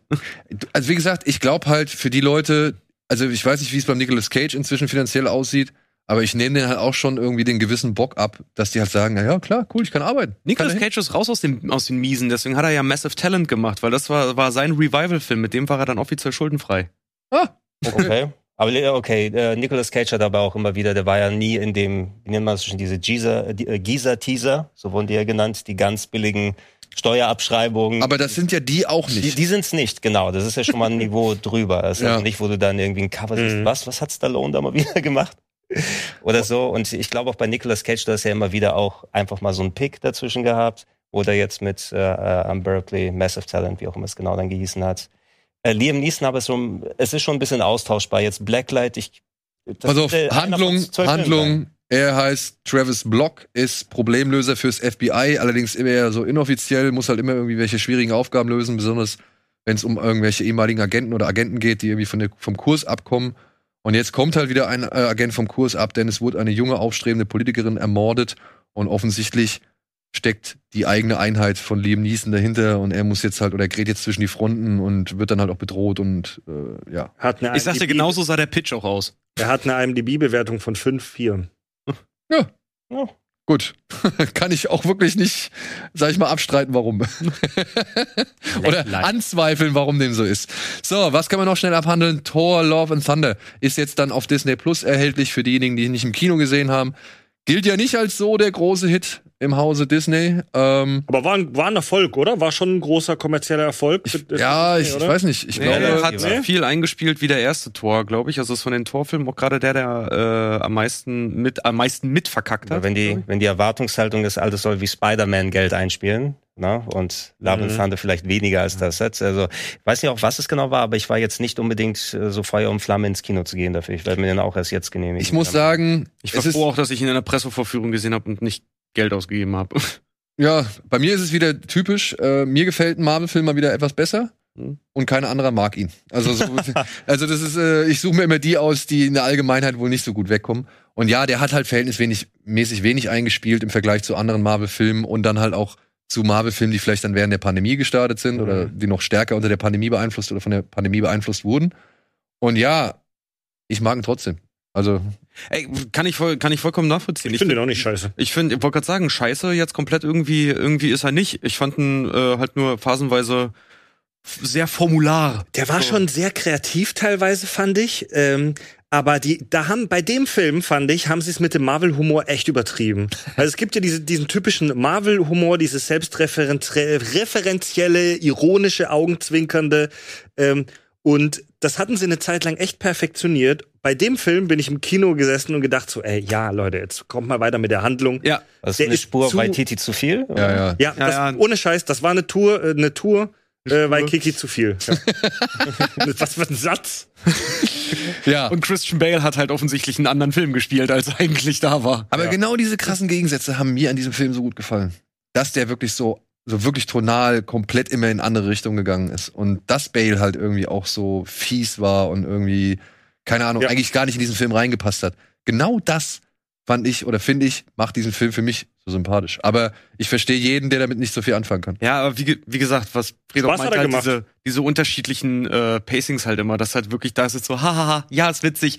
Kann ich jetzt mal Handlung sehen? Ja. Bitte? Nur, nur einmal kurz, bitte nur einmal kurz. Ja, okay, dann vielleicht kann dich ja, falls du noch nicht gesehen hast, äh, ich habe ihn noch mal erwähnt, weil er kam hier bei uns in der Sendung bislang etwas zu kurz und jetzt ist er bei Amazon Prime schon etwas länger erhältlich und deswegen möchte ich noch einmal empfehlen, The Card Counter oder Card Counter. Ähm, Finde ich, ist ein wirklich großartiger Film äh, vom Drehbuchautoren von Taxi Driver, von Herrn Schrader, inszeniert auch, der jetzt schon mit First Reformed einen coolen Film gemacht hat, meiner Ansicht nach, mit äh, Ethan Hawke als Priester in der Sinnkrise. Hier geht es um einen ehemaligen Soldaten, der ja versucht, sein, sein, seine Erlebnisse, die er halt durch den Krieg davongetragen hat, mit einer strikten, strengen Routine irgendwie in die Bahn zu kriegen. Er ist Kartenspieler, er versucht nicht aufzufallen, er versucht irgendwie low profile zu sein, reist von Turnier zu Turnier, beziehungsweise von, von Casino zu Casino und ähm, lernt dann dabei plötzlich so eine Agentin kennen für, für Glücksspiele, mit der er sich dann so ein bisschen mehr anfreundet und die ihm so ein bisschen, ja, weiß nicht, Hoffnung macht, dass er vielleicht ja doch noch mal ein bisschen anderen Weg gehen könnte.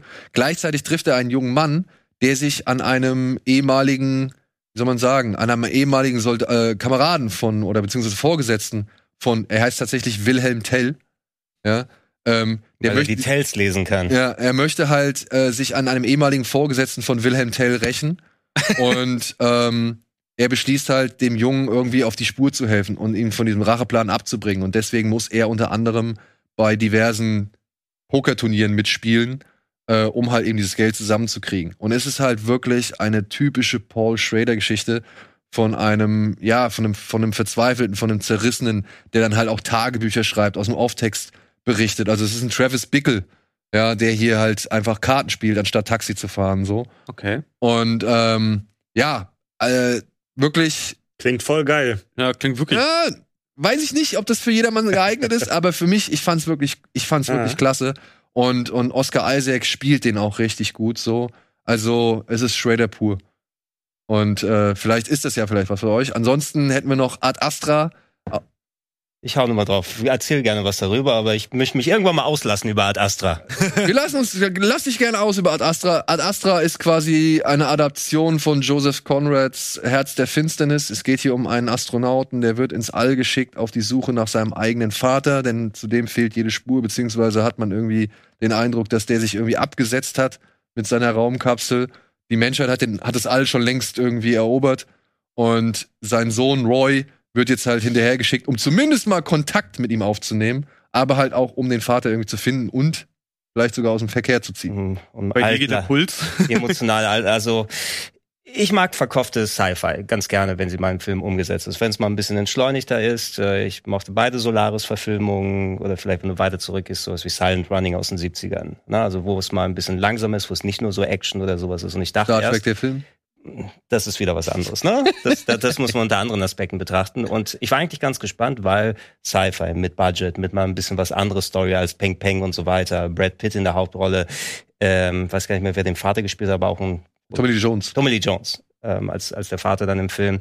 Und letzten Endes habe ich irgendwie einen äh, passionslosen Brad Pitt gefunden, der Daddy-Issues hat und nicht ganz verstanden, warum da ein Sci-Fi-Backdrop ist, der auch sehr hanebüchen zusammengestrickt war. Diese ganze Verfolgungsjagd mit den Mondbuggies, mit dem Schusswechsel. Ich sitze vom Fernseher und denke, was soll diese Scheiße hier?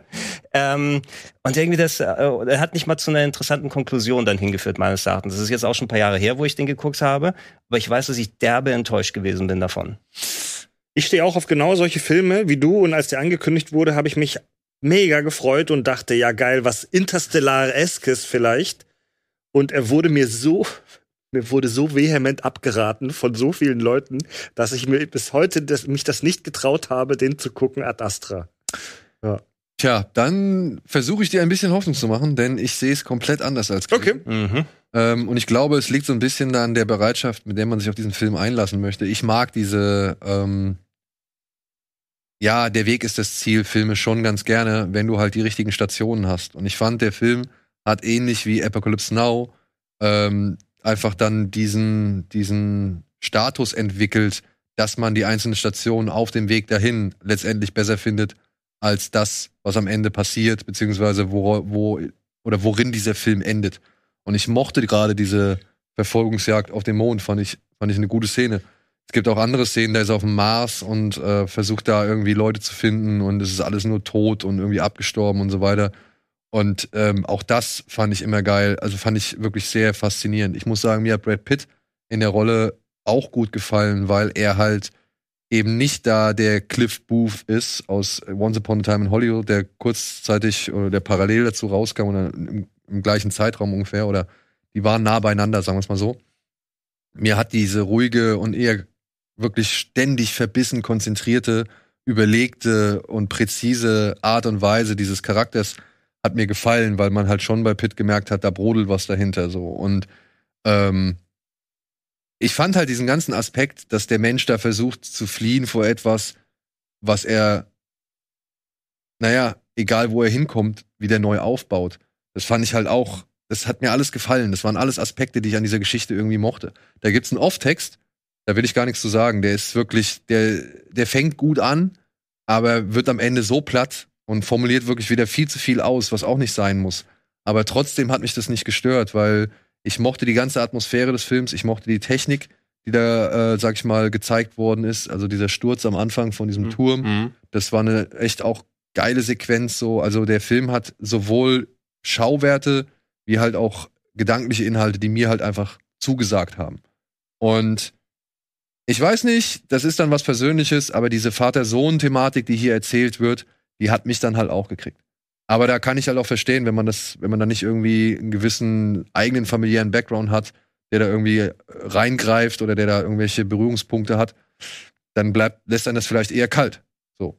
Kann ich vollkommen, wirklich, ich kann es vollkommen verstehen. Ich glaube, das ist so 50-50 bei diesem Film, ob du da wirklich aufgehst drin und du das, ob du den mitnimmst oder ob du dich halt wirklich, ob du da denkst, oh Gott, was ist das für eine platte Scheiße hier.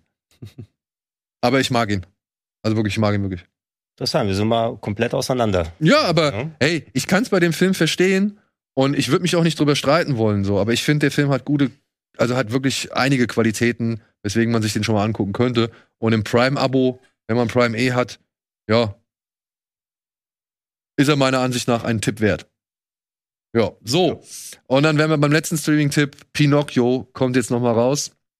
Inszeniert von Robert Zemeckis als ja, vermeintlicher Realfilm mit echten Darstellern. Tom Hanks ist unter, unter anderem dabei, der Eines dieser Real Makes. Real Makes, genau. Mhm. Äh, Luke Evans spielt irgendwie mit. Äh, Jiminy Cricket wird intoniert von Joseph, Joseph Gordon-Levitt und im Deutschen von Oliver Rohrbeck. Was insofern lustig ist, weil Oliver Rohrbeck hat, glaube ich, Pinocchio damals in der Synchronisation gesprochen. Mhm. Jetzt spricht er hier Jiminy Cricket. Mhm. Und Keegan Michael Key spricht den Fuchs. Und äh, wie heißt sie? Sie hat auch eine, sie hat auch nur einen Auftritt als blaue Fee. Oh, ich habe ihren Namen vergessen. Die spielt auf jeden Fall in äh, Bad Times at the El Royale. Spielt sie mit. Cynthia Erivo, genau. Die spielt die blaue Fee, die den, die, die Holzpuppe Pinocchio quasi lebendig macht, woraufhin er beschließt, ja, er möchte jetzt ein echter Junge werden, zur Schule gehen, lernen und so weiter und wird dann halt unter anderem durch den Fuchs und seinen Kater äh, in ein Puppentheater verkauft. Er landet auf einer Insel der Versuchung und muss am Ende noch seinen Vater aus dem Bauch eines Wales retten. Also die Geschichte ist altbekannt, aber Zemeckis und seinen Leuten gelingt irgendwie eine Aufblähung, obwohl sie auch Sachen weglassen. Dazu führen oder dafür sorgen unter anderem so gewisse Kamerafahrten und Spielereien. Also hier diese, ihr Du habt hast, diese, du hast ihn schon gesehen? Ich hab ihn gesehen, ja. ähm, Und hat er dir gefallen? Nein, überhaupt nicht. ähm, das ist leider ein bisschen schade, weil die Ansätze sind, also es sind gute Ansätze vorhanden, aber ich weiß nicht, warum, was, was die Leute sich dabei geacht, gedacht haben so.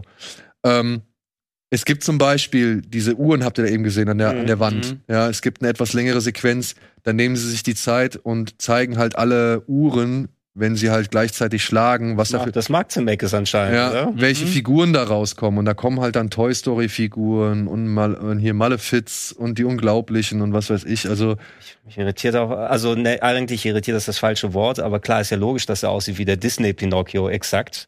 Na, aber dass sie daraus eine CGI-Version gemacht haben mit Tom Hanks mit schönen Maske dazu. Ja. gepackt. Jeder hat aus dem. Sonic-Versuch gelernt. ja, aber das ist auch schon, ne, er hat die Augen aufgemalt so und äh, es, ist, es wirkt ein bisschen merkwürdig, diese, diese Puppe in dem Design des Zeichentrickfilms. Und ich fand dann halt irgendwie, es hat mir nichts gegeben, dass die Kamerafahrten länger sind, dass man hier an der Seite noch mal irgendwas mitkriegt, dass man sieht, wie Jiminy Cricket irgendwie sich über drei, vier Gegenstände schwingen muss, um da hinzukommen, wo er irgendwie gut sehen kann und so. Und dann gibt's eine neue Figur von so einer Puppenspielerin, die gab's im Original nicht. Da fragt man sich auch, warum ist die drin? Weil die erzählt halt letztendlich gar nichts.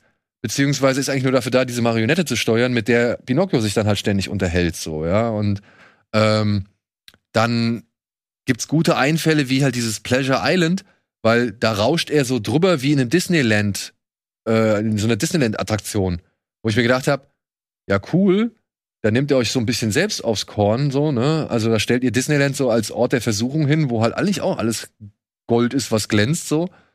Aber im Gegensatz zum Original, wo Pinocchio ja mitgemacht hat, wo er ja wirklich auch einer dieser Kinder war, die halt einfach mal die Gelegenheit genutzt hat, irgendwie auszurasten, auszuticken, macht er hier gar nichts, sondern ist nur irgendwie irritiert, dass alle irgendwie böse sind oder immer böser werden und verwandelt sich trotzdem in den Esel. So. Und, also weißt du, das sind so, so merkwürdige Entscheidungen. Und, und auch diese, dieses Pleasure Eine Land. Moral von der Geschichte. Da. Ja, und, und auch diese Pleasure Island-Geschichte so, denke ich mir halt, ja, das hat aber Tim Burton in Dumbo auch schon gemacht, so mit diesem, mit diesem Disneyland-Verriss, den er da drin hatte. Und der verpufft dann halt irgendwie sowas. Und dann gehen sie halt hin, ne? Und ändern das Ende komplett einmal, wo du halt denkst, kannst du machen, aber fragst dich halt auch, warum? Also es hat überhaupt keine Bewandtnis, es hat keine Notwendigkeit und die wird halt echt alles Mögliche auserzählt. Warum Geppetto so eine Puppe da haben will. Ja, warum Jiminy Cricket das gute Gewissen ist oder das Gewissen von ihm ist. ja. Ach, kriegt wieder jede Figur wieder einen tollen Background und alles wieder erklärt. Oh, ich hasse diese Real Makes so sehr mittlerweile. Gemini Origins. Ja, also ich Die gehen mir so auf die Eier. Ich habe schon, ich habe schon die König der Löwen Real Make gehasst, weil ich auch die ganze Zeit da saß, auch bei der Schöne und das Biest und was er nicht alles noch gemacht hat. So, wozu?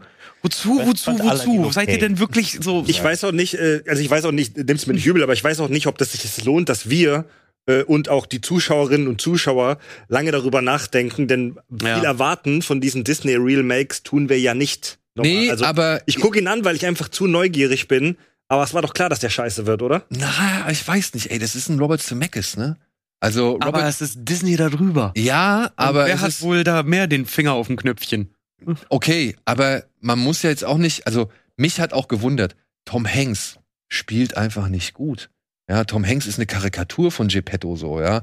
Und, Mhm. und mir bringt's jetzt halt nichts irgendwie, wenn ich jetzt erfahre, ähm, warum er die Pinocchio überhaupt gebaut hat oder warum Pinocchio überhaupt Pinocchio heißt, Pinienholz, ja, ähm, das, das bringt mir alles nichts, wenn die Figur wirkt wie in so einem Puppentheater. Also ich denke die ganze Zeit, er spielt in so einem Kasperltheater darum so.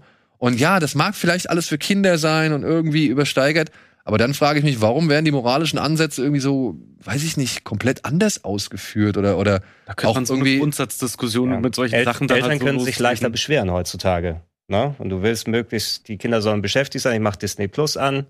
Na? Ah. Nicht drüber nachdenken am Ende. Du, ich beneide Tom Hanks nicht um die Rolle. Guck dir das, guck dir, guck dir das Thumbnail ja schon mal an. Das sieht so künstlich aus. Hm. Dieser arme Mann, dieser gestandene Schauspieler hat alleine äh, in einem grünen Raum gestanden und musste mit einer imaginären Holzpuppe acten. jein, jein. Also er muss Dieser arme Mann, wie du es beschreibst, hat einen Vertrag unterschrieben, wo sehr viel Geld wahrscheinlich, äh, wo mit sehr vielen äh, Dollars gewunken Ich sage wurde, ja nicht, dass, man er ihn das macht. bemitleiden muss. Ich sage nur, ich möchte in dieser Situation, ich bin kein Schauspieler, aber ich möchte nicht mit ihm tauschen. ich weiß nicht, in dies- dieser Situation. Aber diese Realverfilmungen von Disney, ey, sorry, das ist wie Hausstaub, der ist halt da.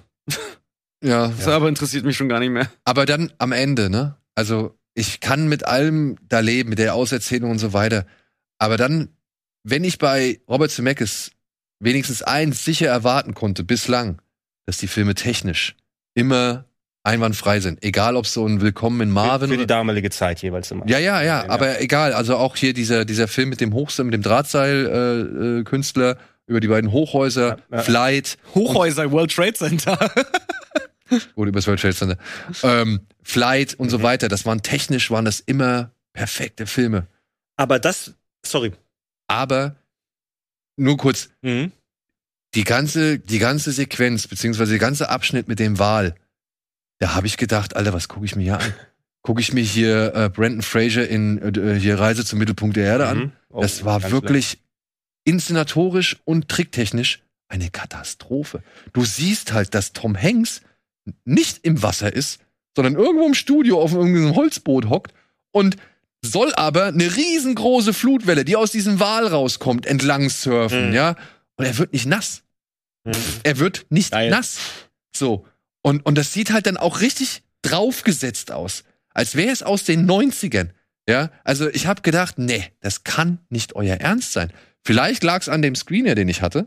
Ja, vielleicht ist das finale Produkt besser, aber ich meine, das ist nicht wirklich. meinst Ja, das- kannst das mal sehen, mit wie viel, mit wie viel Liebe, Schrägstrich, Hingabe da halt auch im Hause Disney an solchen Sachen noch gearbeitet wird. Es ist einfach, es wird gemacht, um die Content, äh, um die, die, das Content-Rohr dauerhaft auf vollem Pump zu halten. Und das finde ich interessant. Ähm, der Regisseur, der Regisseur bei einem Film ist ja im Prinzip der künstlerische Leiter. Also der Regisseur hat im Prinzip den Hut auf bei den künstlerischen Entscheidungen äh, an einem Film, bei einer Filmproduktion in der Theorie. nicht nur, nicht nur im Prinzip, so soll es eigentlich So, sein. so soll es sein. Also wenn das Filmset der Kindergarten ist, ist der praktisch der Erzieher. Und ähm, wir sehen das immer häufiger in der heutigen Zeit, dass einen legendären Regisseur äh, zu engagieren nicht davor schützt, dass komplette gequirlte, dampfende Scheiße hinten rauskommt. Über welchen, mir fallen gerade nicht so, nicht so gut konkrete Beispiele äh, ein. Hatten wir nicht im Podcast über irgendeinen Film vor kurzem auch gesprochen oder in letzter Zeit?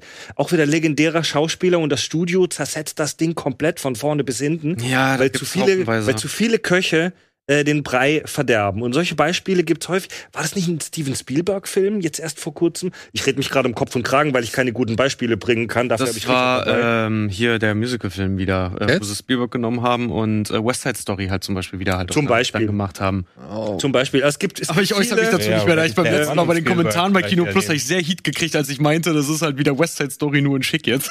Ja. Aber es kommt, Ich würde also eher widersprecht Cats- mir, ich würde eher widersprecht mir, Cats aber es nehmen. kommt mir so vor, als ob dieses Phänomen immer häufiger wirst, dass du voll die geile Personalie heierst und du hast vielleicht sogar ein geiles Franchise im Hintergrund und es kommt nur Scheiße dabei Das raus. ist ja halt auch zum Beispiel bei äh, hier ähm, Multiverse of Madness, hier der, der neue Doctor Raimi, Strange, ja. Sam Raimi, wo du halt wirklich siehst, Alter, wenn ihr Sam Raimi mal wirklich hättet machen lassen, weil der hat ja, der hat ja seinen, sein, der hat ja auch seinen Stempel, der hat ja auch Die, seine die Handschrift. Handschrift ist bei dem Film da, aber es ist letzten Endes natürlich ein Marvel-Film mit Geschmack. Ne? Ja, wo es dann halt am, am Ende aber äh, auch wieder ein, ein CGI-Mashup und, und Gewick, Rumgewichse halt einfach nur Bleibt hinter den Möglichkeiten. wo du halt echt nur da sitzt so und dir, also ich mir jedenfalls, als ich den Film mir angeguckt habe, mir dann halt auch irgendwie dachte so, ey Alter, dann holt ihr Sam Raimi ran. Damit hattet ihr mich für diesen Film, definitiv, mich als Sam Raimi-Fan, volle Pulle. Und ich sitze halt da drin und denke mir die ganze Zeit, lass den Mann doch mal bitte zehn Minuten arbeiten. Lasst ihn doch bitte einfach nur mal zehn Minuten das machen, was er jetzt auch wirklich kann. Dann könnte dieser Film vielleicht auch mal einen Fußabdruck hinterlassen. Das ist, ach, über das Thema könnte man stundenlang sprechen. Ja. Diese, dieser Einfluss des Studios, also das ist, ich weiß nicht, ob ich jetzt hier gerade interner ausplaudere, aber ich kenne ein paar Leute, die schon mit Prime Video zusammengearbeitet haben oder es tun.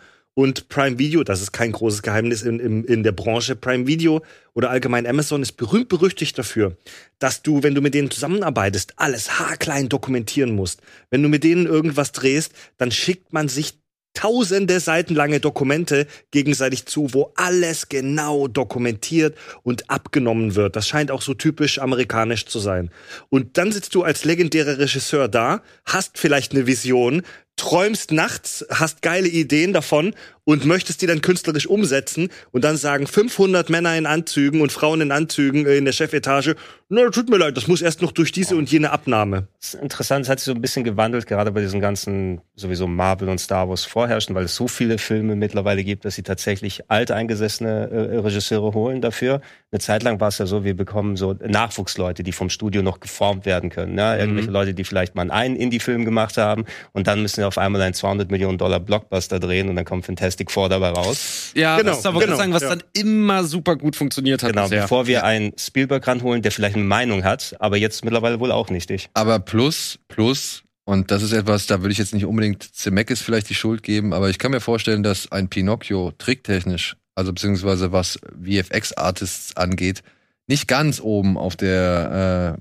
Prioritätenliste stand. Und da gibt's auch Knappheit momentan. Das ist Genau, das und das ist ja das Ding. Also die VFX-Artists, die äh, jammern oder beziehungsweise die ähm, leiden ja gerade wirklich an allen Ecken und Enden, weil die Auftragslage einfach viel zu hoch ist, die Anforderungen irgendwie viel zu hoch sind, die Bezahlung viel zu schlecht sind und dann auch die Konditionen irgendwie so unfair sind, dass halt, wenn halt Sachen irgendwie nicht gewollt werden, die man in Auftrag gegeben, gegeben hat, dass die einfach zurückgeschickt werden und dann heißt, mach anders. Mhm. Ja, und ich könnte mir vorstellen, dass so ein Pinocchio dann Das halt auch nicht die Punkt, ja. gesamte Ja, aber da hat ja ein Taika Waititi hat er da auch äh, tierische äh, tierisch Heat abgekriegt, als er bei einem bei einem Interview äh, öffentlich darüber gelästert hat, wie die Effekte bei Thor halt irgendwie sind, wo der Typ, der die Effekte, die, genau den, den er angesprochen hat, auch noch äh, bei Twitter drunter kommentiert hat und meinte so, du Arschloch. So, Ja. hast es äh, war- abgenommen, hast und jetzt stellst du dich öffentlich hin und sagst hier meine ein schlecht kommentierter oder ein schlecht äh, formulierter Joke war es so ein bisschen, ne? Ja, natürlich es, wenn man sich das Original, gestochen hat. wenn man sich das Ja, aber Trotzdem, da anguckt, scheint war eine hohe, ja. hohe Emotionalität auf jeden Fall da. Wenn man Also sich das Originalvideo anguckt, wo Waikiki da ge gelästert hat, das war eher so Augenzwinkern, das war jetzt nicht wirklich bösartiges Lästern, das war wahrscheinlich ein Gag, aber das ist das ist trotzdem ein sehr ähm, ein sehr interessanter Punkt, den du angebracht hast, äh, dieser wie soll ich sagen, ähm, diese Arbeitsverhältnisse, die, die, die, die, die Verhältnisse, die in manchen Branchen herrschen und anscheinend auch äh, in der VFX-Branche, dass die Leute überlastet sind, scheiße bezahlt werden. Ähm, ja, so habe ich das noch gar nicht gesehen. Vielleicht äh, stand Pinocchio hinten an oder vielleicht gab es irgendwelche anderen Produktionsumstände, äh, dass die irgendwas nicht fertig gekriegt haben oder jemand gesagt hat, ja, Und so sah die Wahlsequenz für mich aus. Die Ja. war nicht fertig. Und das Ding Okay. ist eben, gerade wenn Leute dann sich diese Sachen angucken und ent- entsprechend Kritik äußern, man kann sehr schnell sehen, oh, dieses CGI ist nicht perfekt oder Ja. das haben sie nicht so rumgekriegt. Alleine vor Jahren hätte sich noch keiner getraut, eine ähm, hier She-Hulk-Serie zu machen, eine TV-Serie, die komplett auf CGI gestützt ist. Ne? Und die wird ja auch gerade zerpflückt mit jeden kleinsten Szenen, wo die Leute haben, wo wahrscheinlich ultra viel Aufwand Also- und Geld reingeflossen ist. Ja. Also bei She-Hulk, ne? Ich meine, die, diese ganzen anderen Quatsch, äh, die ganzen anderen, äh, die ganze andere Aufregung um die Serie, da will ich mich gar nicht dran beteiligen. Bei der grafischen Darstellung sage ich, vom Gesicht her fand ich es jetzt nicht allzu schlimm. Was aber tatsächlich irgendwie echt hin und wieder echt komisch wirkt, ist, wenn man sie halt durch einen Raum als CGI-Figur laufen lässt Mhm. und sie setzt sich halt dann einfach viel zu stark vom Rest der Umgebung Sie hat ab. keinen Schatten. Sie hat keinen Sie Schatten. hat, sie hat keinen richtigen die- Schatten. Sie, das Licht kommt teilweise aus den falschen, äh, aus der falschen Richtung. Ja, oder halt auch die Bewegungen sind dann so federnd, wie sie eigentlich normalerweise gar nicht wären, wenn du halt wirklich eine, sag ich mal, was, was, ist- was soll sie sein, 80 Kilo Frau oder so? Problem konnten auch keinen Greenscreen benutzen, weil sie Ja. ja grün ist. Ja. Ah, da liegt Gut, Hase. ey, Aber auch Freunde, hier das wieder- ist aber eine Diskussion, die müssen wir, glaube ich, zu einem anderen Ja, Zeitpunkt ja, ja, weiterführen. ja, ja. Wir müssen mal Kommen bei der hier. Binge. Ja, genau. Ja. Ja. nee, wir müssen, da machen wir mal, glaube ich, ein Spezial zu, zu VFX. Aber auch hier nur um einen Satz noch zu sagen, äh, das Technische war nicht der Grund dafür, dass She-Hulk scheiße war oder ist. ist, ist, ist, ähm, Gut, das äh, können wir auch noch mal zu einer anderen äh, Zeit besprechen, meiner Ansicht nach. Weil wir haben noch ein paar Sachen, die wir, über die wir reden wollen, ne? Und das ist dann auch, äh, ja, hat dann auch mit fremden Welten zu tun. So, kommen wir zu den Kinostarts. Ganz schnell. Äh, da haben wir unter anderem für unsere Freunde des Bollywood-Kinos oder Hollywood, äh, nee, Tollywood-Kinos oder halt eben des indischen Blockbuster-Kinos Brahmastra oder Brahmastra Part 1 Shiva. Das ist ein neuer Blockbuster, der jetzt aber auch über Disney, äh, über Disney vertrieben wird. Also Disney ist jetzt mit eingestiegen in den Markt. Und das, die Sache ist, der wird jetzt hier gerade heute oder morgen weltweit in über 8000 Kinos gezeigt. Und, ähm, was sind's? 8000, ja genau. Und hat hier in Deutschland unter anderem seine Europaprojekte. Unsere Freunde Tino und Tom von Masala Kraut präsentieren den jetzt wieder unter anderem, aber er läuft auch unter anderem hier in Hamburg und so weiter. Ähm, also den kann man sich jetzt hier auf jeden Fall anschauen. Es geht hier um einen DJ, der feststellt, dass er eine besondere Gabe hat, beziehungsweise eine besondere Waffe heraufbeschwören kann. Und diese Waffe, auf diese Waffe haben sie es natürlich abgesehen und es entbrennt ein epischer Fight. Alles mit möglichst vielen, sag ich mal, Kulissen oder Kulissenwechseln, mit möglichst vielen Topstars aus Indien und halt mit größtmöglichem Budget äh, in Szene gesetzt. Mal wieder so ein Film, der das größte Epos aller Zeiten sein will. Ja, aber das ist bei denen tatsächlich immer so. Ja, ich muss auch ganz ehrlich sagen, Ja. ich, ich hab, bin mittlerweile schon fast, äh, also ich gucke mit sehr viel Neugier auch so ein bisschen auf den indischen Filmmarkt gerade, weil ich weiß nicht, ob ihr euch Triple A angeguckt habt. Schon Ich dreimal. habe ihn auf der. Liste. Ich war im Kino und habe ihn schon zweimal. Ey, ich hab mir, der ist mir empfohlen worden und ich saß dann immer jedes Mal da, so, ey, komm, empfiehlt mir keine indischen Filme, so, ne, ohne Witz, ich kann das nicht sehen. Ich kann mir das einfach nicht angucken, ohne dass ich, dass ich die ganze Zeit denke, wer verarscht mich hier eigentlich gerade? Und äh, hab mir den Triple R angesehen und saß wirklich da ganz offen, mit ganz offenem Mind, so, ganz offenem Kopf und saß echt da so, okay, fuck, der ist verdammt geil. Der ist irgendwie cool. Irgendwie hat er was. Und deswegen gucke ich gerade wirklich auf den Indi gerade indischen Filmmarkt mit, ähm, mit sehr großen Augen eigentlich. Äh, obwohl das immer eine ganz schmale Gratwanderung ist bei denen. Nee, du kannst es ja immer mit einer gewissen Ironie betrachten, die die ja nicht haben. Ja. Ja, also sie nehmen ja fast alles Ja. ernst und das ist das Schöne meiner Ansicht nach an diesem Film. Aber hierzulande, dadurch, dass wir nicht so viel gewohnt sind, ich will jetzt nicht Ja. sagen, ich betrachte das mit einer gewissen Exotik, aber ich betrachte es natürlich von außen ran. Und ich finde es trotzdem faszinierend, wie die einfach ihr Ding durchziehen. Ja. Und das mittlerweile auch sehr erfolgreich. Du, du hast über viele Jahrzehnte hier einfach, es war sehr, sehr Bollywood-Romanzen zentriert, was du hierzulande bekommen hast. Alles war Shah Rukh Khan, ne? Der spielt übrigens auch mit. Natürlich spielt er mit. Äh, Ja, was- aber was und wenn, dann hat man übers Internet eben so kurz die Ausschnitte aus den ganzen Actionfilmen gesehen, die einfach teilweise sehr abstrus waren. Was weiß ich, der Typ, der mit einem Pferd dann unter einem Auto durchslidet. Geil. Oder dieser Terminator, der in den großen Ball dann äh, geht, mit den Maschinenpistolen alles weghaut. Die sind mittlerweile tricktechnisch auch schon ganz weit gekommen. Ja. Ich finde, wenn da der, der indische Touch noch mal drüber kommt, deshalb war ich Triple A auch auf der Liste, noch nicht gesehen, aber ich glaube, es ist auch was, was dann einfach Solltest du Spaß macht. solltest du unbedingt Ich bin so geil, sind tricktechnisch sehr weit gekommen. Ja, na klar, wenn man natürlich das äh, VFX-Department aus amerikanischen Filmen wahrscheinlich nach Indien verlagert wird, natürlich kann die das. Ja, oder die Inder halt jetzt mittlerweile nicht mehr zur Verfügung stehen, um halt vielleicht. Genau, auch die helfen. machen bei Ihnen den Film. so, ja. Ja. Mm. Haben, Ja. haben noch die Dateien von dem letzten Marvel-Film Ja. angepasst. Also wie gesagt, der startet wohl offiziell morgen weltweit in 8000 Kinos. In Berlin gibt's tatsächlich IMAX, eine IMAX-Vorführung, ist auch nicht selbstverständlich. Wir haben hier in Hamburg auch ein paar. Und jetzt am Wochenende, am 10. und am 11.9., ich weiß nicht, ob ihr es mitbekommen habt, ist ja das Kinofest. Das heißt, äh, du kannst in jeden Film gehen bei den mitmachenden Kinos und der Eintritt kostet nur 5 Euro. Ja. Und das ist Heute natürlich. Tag.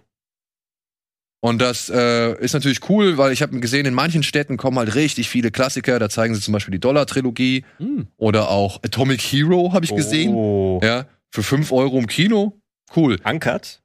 Ich hoffe ja. aber. Oh. Ja. Mhm. Und ey, ich sag mal so, wer bisher noch keine Berührungspunkte hat, war Master für 5 Euro. Wenn man das einmal gesehen hat, weiß man auch, was einen erwartet. Also wie gesagt, es sind nicht alle Kinoketten dabei. Äh, UCI weiß ich ist mit dabei. Hier in, in Hamburg ist auf jeden Fall das Savoy mit dabei. Die zeigen dann zum Beispiel Mad Max Fury Road und, und Highlander, der jetzt auch nochmal am 6.9. restauriert als limitierte Wiederaufführung ins Kino kam, aber eben durchs Kinofest jetzt noch in mehreren Kinos gezeigt wird, beziehungsweise noch länger läuft. Aber da kommen wir ja gleich drauf zu sprechen. Schöne Aktion. Ja. Ähm, so, ja, aber auch nicht ganz umstritten, äh, Sean Connery unumstritten. als Okay. der schottischste Ägypter, den man je gesehen hat. Das ist großartig. Ja, bevor wir auf den zu sprechen kommen, kurz noch was anderes. Was haben wir noch? Ja, Spider-Man No Way Home kommt noch mal, auch dann wahrscheinlich anlässlich des Kinofests, in einer neuen Version ins Kino. The More Fun Stuff Version heißt sie. Geht insgesamt elf Minuten länger als die Version, die wir bislang kannten. Beinhaltet wohl auch neues Material, was noch nicht auf den bisherigen DVDs und so Bonus- oder Bonusmaterialien enthalten war. Es gibt eine neue Abspannszene, beziehungsweise After-Credit-Szene, da wo da vorher der äh, Trailer von Doctor Strange, glaube ich, war. Da kommt jetzt noch mal eine, eine neue Abspannszene. Hm. Und äh, wie gesagt, es wurden Szenen verlängert und, und erweitert und bla bla bla. Also wie gesagt, insgesamt elf Minuten. Gucken, ne? Also. Ich meine, für fünf Euro kannst du ja überlegen, Ja, ob du den ja. noch mal irgendwie dir geben Ist auch ein schönes Kinoerlebnis, muss man sagen, ne? Ich empfinde das, also tut mir leid, dass ich heute über so viel Zeug abläster. Ich bin, ich bin eigentlich nett, äh, aber ich empfinde es als, als frechen Money Grab, mir eine Special Edition nach einem Jahr, wann war der Film im Kino? Ähm, Letztes ja, Jahr? Weihnachten oder so. War doch 21, Weihnachten war das doch, ne? Nach nicht mal einem Jahr wird mir versucht, für eine Special Edition noch mal Geld abzuziehen. Star Wars hat wenigstens 20 Jahre gewartet. Das Geschäft ist schnelllebiger heute. Tja.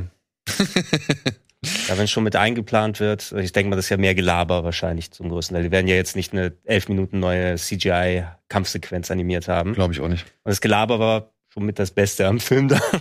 Es gibt, eine, es gibt eine Liste online von tatsächlich schon von den Szenen, die drin sind. Ja. Da ist halt sowas drin wie Peter Parker präsentiert seine Kräfte im Sportunterricht an der Highschool ähm, und noch so ein paar Dialoge. Ähm, die Szene, wo sie bei Dr. Strange im Keller rumlaufen und ab stranges Zeug finden, ist auch noch etwas länger. So wie es halt bei Special Editions immer ist. Zeug, das keiner braucht, Ja, aber du merkst, ach, deshalb haben sie es rausgeschnitten. ja, genau. ja, Ganz nett, aber ich verstehe schon, wieso der Film auch ohne funktioniert. Ich Apropos- sag dazu, ich warte, bis er bei Disney Plus ist. Mhm.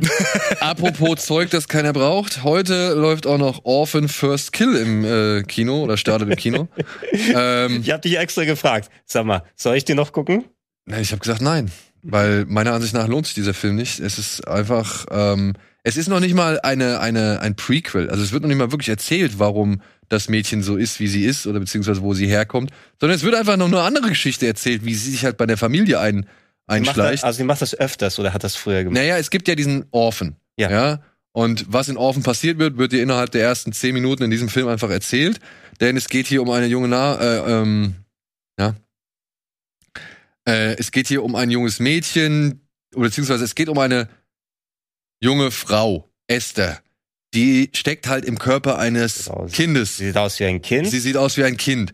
Und sie ist halt sehr intelligent und aber auch sehr böse und sie nutzt halt eben dieses Aussehen und ihre Cleverness, um sich halt in Familien einzuschleichen und da irgendwie, was weiß ich, alles zu klauen, Leute umzubringen, was weiß ich, bla bla bla. Beim allerersten Film, der ist ja auch schon 13, 2008, ja. Irgendwie sowas, so ungefähr her. Da war die Schauspielerin aber eigentlich ein Kind, ja. Sie hat die Rolle einer 30-Jährigen oder so gespielt im Körper eines Kindes. Und jetzt ist es umgekehrt. Jetzt, Ja. jetzt ist sie eine Nehme ich der Schauspielerin null ab, dass das ein Ja, Kind sein es, soll. ich wollte gerade sagen, es sieht halt echt krass nach. Äh, ich knie vor meinen, äh, ich knie jetzt hier gerade vor meinen, vor meinen, äh, vor meinen Kollegen und wir spielen hier eine Szene zusammen. Gott, sieht das schon bescheuert aus, ey. Ja, Ey, den, den, den, den äh, ersten Film, The Orphan ist einer der wenigen Horrorfilme, die ich wirklich geil finde oder fand. Der war gut, oder? Ihr, seid- ihr seid eher Horrorfans. Ey, The Orphan war geil, oder? Absolut solides Ding. Ich fand den auch gut. Vor allem die Idee dahinter war halt cool. Also die Ja. war halt, das war halt schon Als, wie ist der Macaulay Culkin-Film? äh, Äh, das zweite Gesicht. Ja. ja, also wieder, wenn dann so ein äh, menacing Kid ist, ne, dann kann so ein Film gut funktionieren. Und den ersten fand ich auch ganz solide. Und hier, also sowohl die Illusion, dass Jodelle Fairland mit 31 oder was weiß ich äh, hier ein Kind spielen soll oder ne- beziehungsweise Mhm. zumindest einen Körper oder eine Frau in dem Körper einer Zwölfjährigen, äh, die geht halt null auf, weil du jedes Mal siehst, ja. dass wenn sie von vorne gezeigt wird, ist sie halt Jodelle Fairland. Und wenn sie von hinten gezeigt wird, ist es halt einfach ein Kind, was sie halt aufgenommen haben. Also, ja. Alter, ja. Und Meine Mama hat gesagt, du hast Lutscher, gib mir einen roten. Ey. Scrubs. Und das kann ich ja noch akzeptieren als, sage ich mal, Gimmick im Film. Und sie wollten halt irgendwie die Frau das noch mal, die, ihre Paraderolle noch mal irgendwie spielen lassen. Alles cool, wäre nicht schlimm. Aber dann ist dieser Film halt wirklich auch erzählerisch so eine, ich sag jetzt mal Katastrophe. Wir, also ich, nur die ersten fünf Minuten. Ersten fünf Minuten. Und danach muss ich auch nichts mehr erzählen. Junge Frau kommt in eine Anstalt. Direktor sagt, ja, hier, bla, bla, bla, zack, zack, zack, willkommen, erster Tag heute und so, ne, wir haben halt schwierige Patienten. Äh, äh, äh, Alarm geht los. Rote Alarm. Ja, überall leuchtet Lichter. Und was machen sie? Pff, Licht aus. Okay. Sie fragt, was ist los? Warum, warum ist hier so Alarm? Ja, das ist der Grund, weswegen Sie heute hier sind. Ja, weil Esther, so heißt das Mädchen, ist entkommen. Und Esther hat eine Ärztin wohl offensichtlich aus dem Verkehr gezogen oder umgebracht oder sonst irgendwas. Äh, weswegen jetzt halt diese neue Ärztin in der Anstalt vorstellig wird. Aber sie ist entkommen und sie machen erstmal die Anstalt dunkel. Also sie, sie machen das Licht aus und sperren dann die Ärztin, die neue Ärztin, original in den Raum, in dem sich Esther befindet. Ohne es zu wissen natürlich, weil wie sollen sie es auch wissen? Ist ja alles dunkel. Vielleicht ist Esther ja nachtblind. Ja, vielleicht. Ich meine, sie ist 30, da Aber könnte ich- aus, ne? Könnte ich, könnte ich mit leben, aber dann, ich schwöre, ich erzähle kein Bullshit. Nächste Szene. Esther wird halt dann irgendwann sichergestellt, so, also sie finden halt raus, okay, die, wir haben die Frau mit der Esther ins Zimmer gesperrt, können Esther sicherstellen, sperren sie wieder ihre Zelle zurück. Was macht Esther? Stellt sich vor die Kamera in ihrer Zelle und, und macht irgendwie äh, schöne Augen in die Kamera. Und ein Wärter, der eben mitbekommen hat, dass die Oh gesamte. Abstand, Ah, äh, oh Anstalt nein. nicht abgeriegelt worden ist, weil sie ja entkommen ist, hat nichts Besseres zu tun, als in diese Zelle zu gehen und sich dann, was? Von Esther streicheln zu lassen? Wo ich mir denke so, warum gehst du jetzt da rein?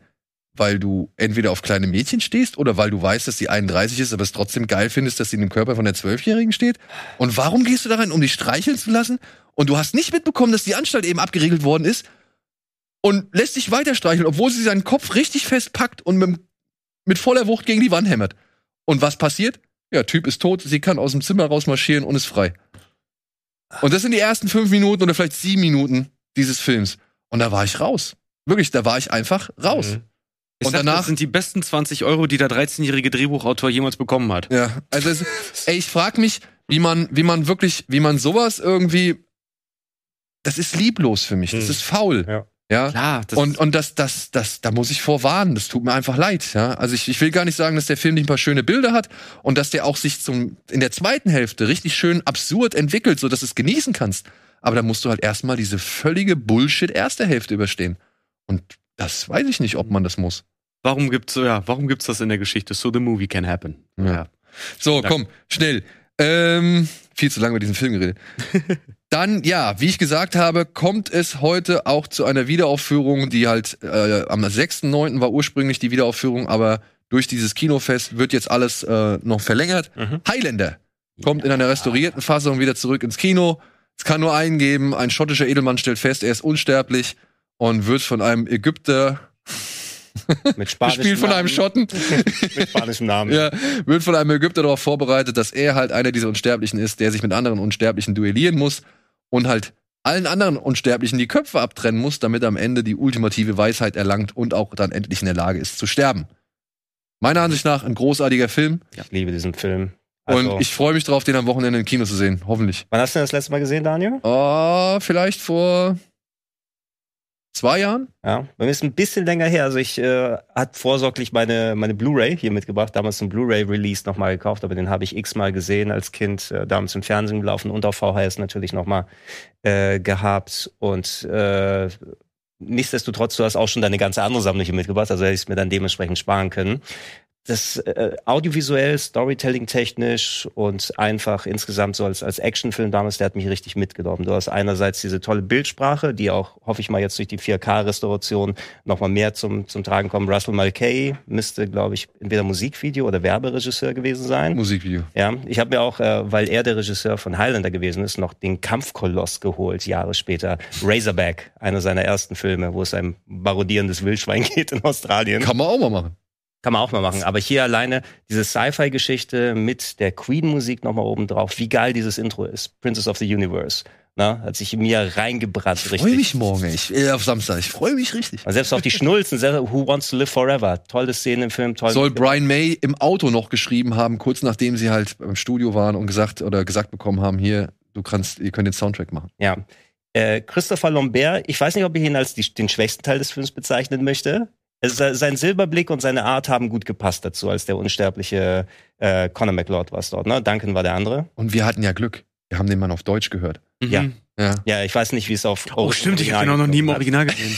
Und man Ach, muss auch, liebe Zeit. Also natürlich, du hast auch die Star Power mit einem ähm, Sean Connery gehabt, ja. den du auf Deutsch natürlich auch wahrscheinlich dann vernünftiger gehört hast als mit seinem dicken äh, schottischen Akzent. Vor allen Dingen, oh, Mr. McCloud, you need to ja. use your sword even better than I can teach you. Genau, Aber Clancy Brown. Was Burgan, beste Bösewicht. Ja, und auch hier diese Transformation über die Jahrhunderte, zuerst äh, dieser wilde Kogan Baba, ne, und am Ende als als der Punk mit den äh, hier Sicherheitsnadeln und allem drum und dran. Also ich äh, super faszinierender Film als Kind gewesen und wenn du den heute betrachtest, wahrscheinlich in der Nachbetrachtung auch durch die ganzen anderen Filme, die gekommen sind, die alles das Klo runtergespült haben, was den Mythos oh, und ja. das Storytelling dann gemacht hat, aber ähm, immer wenn dieser Film gelaufen ist, den habe ich immer wieder geguckt und immer wieder geschaut und und ich liebe ihn heute noch. Ja, und ich schätze mal, ich weiß nicht, ihr beiden auch? Eine Filmreihe, die mich Zeit meines Lebens nie interessiert hat, tatsächlich. Ich kann auch gar nichts Schlechtes über Highlander sagen. Ähm, hat mich nie interessiert. Für einen Saufabend Highlander 2 gucken. Ja, für einen Bier, Bierfilm. Oh ja, ey, für einen Bierfilm Highlander, du fällst vom Glauben 500 Jahre im Weltraum früher. Ja, du fällst, Geil. du fällst wirklich vom Glauben ab. Ähm, aber deswegen halten wir den ersten umso mehr in Ehren. Ja. Und ja, kommen wir jetzt dann wirklich mal zu einer Reihe, die dich wahrscheinlich mehr oder deutlich mehr interessiert. Star Trek 2, der Zorn des Khan, kommt heute ins Kino. Anlässlich des Star Trek Days, aber eben halt auch äh, wegen des Jubiläums. Die haben ja, glaube ich, alle Filme nochmal in vier 50 Jahre Star Trek, aber das war, korrigier mich, 50 Jahre Star Trek war letztes oder vorletztes Ja, 60 eher, würde ich sagen. Ne? Ja. aber sie haben ja nochmal alle vier. 55? Das würde mich jetzt an der Stelle bei dir interessieren, Fred. Das, ist das dann auch Cash Grab? Was, was genau meinst du? Dass Star Trek jetzt auch wieder ins Kino kommt. Das ist eine gute Frage keine Ahnung, ich bin hier nicht der Gatekeeper, der entscheidet, was Cash Grab ist oder nicht, aber ich frage mich schon, ob das sein muss, dass man Zorn des Khan jetzt wirklich nochmal ins Kino bringt. Ist halt eine Promo-Aktion. Die machen alle paar gefühlt so die, die vollen und halben Jubiläen. Ich kann mich noch an das mhm. 25-jährige Star Trek-Jubiläum in den 90ern erinnern und immer wieder ähm, vor vielen Jahren selbst hier, ich glaube, damals waren es 50 Jahre für Star Trek Beyond, als wir noch die Kollegen da hier hatten, die uns dann nochmal Stimmt. Was waren die, ne, mit denen wir hier ja, von dem, von dem, von dem, was war das? Egal. Auf, auf jeden Fall mit dem Dokumentarfilm, den ja, wir ja auch nochmal bekommen haben. Und du hast ja aktuell jetzt in den letzten vier, fünf Jahren wieder diese Star Trek Renaissance, wo die vielen neuen Serien angefangen haben und mit Strange New Worlds hoffentlich bald auch in Deutschland eine der besten neuen äh, Serien ansteht aus dem Ganzen. Ähm, das kannst du immer wieder rausholen tatsächlich. Bei mir hängt seit Jahren äh, Wrath of Khan quasi als Poster an der Wand, auch einer meiner Lieblingsfilme als Kind gewesen. Ähm, ich kann mich noch an Zeiten erinnern, wo ich äh, dann Kennt ihr noch die Freundebücher, die man damals in der Grundschule so ausgeschrieben hat? Ja, ja, klar, klar, klar. Ja. Also ich, ich meine mich erinnern zu können, dass äh, natürlich habe ich das unterschreiben lassen von meinen Schulkameraden, aber da war noch Platz, wo einer nichts eingezeichnet hat und ich habe Wrath of Khan Szenen dann reingemalt, weil da gerade Platz Geil. ist, warum auch immer. Ähm, und äh, ich habe den Film letztes Jahr nochmal geschaut, weil ich gerade irgendwie so in Stimmung gewesen bin. Irgendwas hat mir das Interesse nochmal dann gegeben, aber in der Blu-ray-Fassung, nicht in der 4K-Restauration. Und es ist so ein immer noch ein toll funktionierender Film, der vor allem sich auch mit Themen auseinandergesetzt hat, die damals bei Star Trek noch nicht so vorherrschend waren, mit dem Älterwerden, insbesondere den der Helden wie Captain Kirk und die anderen es gewesen sind. Und nach dem ersten Star Trek-Film mal wieder eher an die Serie erinnert hat. Ja, Gut, basiert ja halt auch wirklich äh, auf eben einer direkten Folge aus der ersten Serie. Mit einem klassischen Äh, oder mein Name ist Nomad, heißt diese Folge übrigens. Ja. ja, war in der ersten Staffel, wenn ich das richtig in Erinnerung habe, ne? erste Staffel, ja. Ja. Quatsch, Verzeihung, sorry. Star, Star Trek 1 war eine billige Kopie von Mein Name ist Nomad Ach und so. Planetenkiller. Sorry. Äh, Zorn des Khan, genau, ist praktisch ein Sequel von Space Seeds, äh, der schlafende Tiger Ja. mit Khan, ja. Mit einem wirklich doch großen Fehler, den offensichtlich keiner wirklich gestört hat, ne? Soll ich sagen, welcher es ist? Chekhov. Genau, Chekhov könnt ihr ihn eigentlich noch nicht getroffen haben, weil Chekhov als äh, Charakter kam erst in Staffel 2 von The Original Series dazu. Und äh, Chekhov und Khan erkennen sich ja in der Zorn des Khan, als sie auf dem oh, wie, wie, welcher Planet war das? Äh, äh, irgendwas, es war der fünfte. Alpha CT5 statt Alpha CT4, irgendwie so. Sechs. Ne? Sechs. Oder Die sechs, ja. Szene, wie sie sich aber, sie sehen sich vorher im Film noch und das weiß ich als Nicht-Trekkie, äh, die ist aber rausgeschnitten worden. Es gibt tatsächlich in dem, in dem, in dem Drehbuch, Draft, in den mehreren, die es dann gibt, gab es tatsächlich Mhm. eine Szene, wo die sich vorher noch mal sehen und das ist nur ein Ah. Recall dazu, weil äh, Khan wohl Chekhov da äh, richtig den Stift in die Hose getrieben hat. Interessant. Und daher äh, kennen die sich wohl. Alle Angaben ohne Okay. Gewehr, ich bin kein Trekkie. Der Zorn des Khan ist auf jeden Fall ein interessanter Film. Er gilt für viele als der beste Star Trek Kinofilm. Ähm, für mich persönlich ist er der zweitbeste nach First Contact, aber Zorn des Khan ist schon wirklich geil. Und ähm, Alle der- Geraden, ne? Die Geraden waren schon gut mit Ausnahme von Nemesis. Ja, Nem ach, Nemesis ist ein anderes Thema.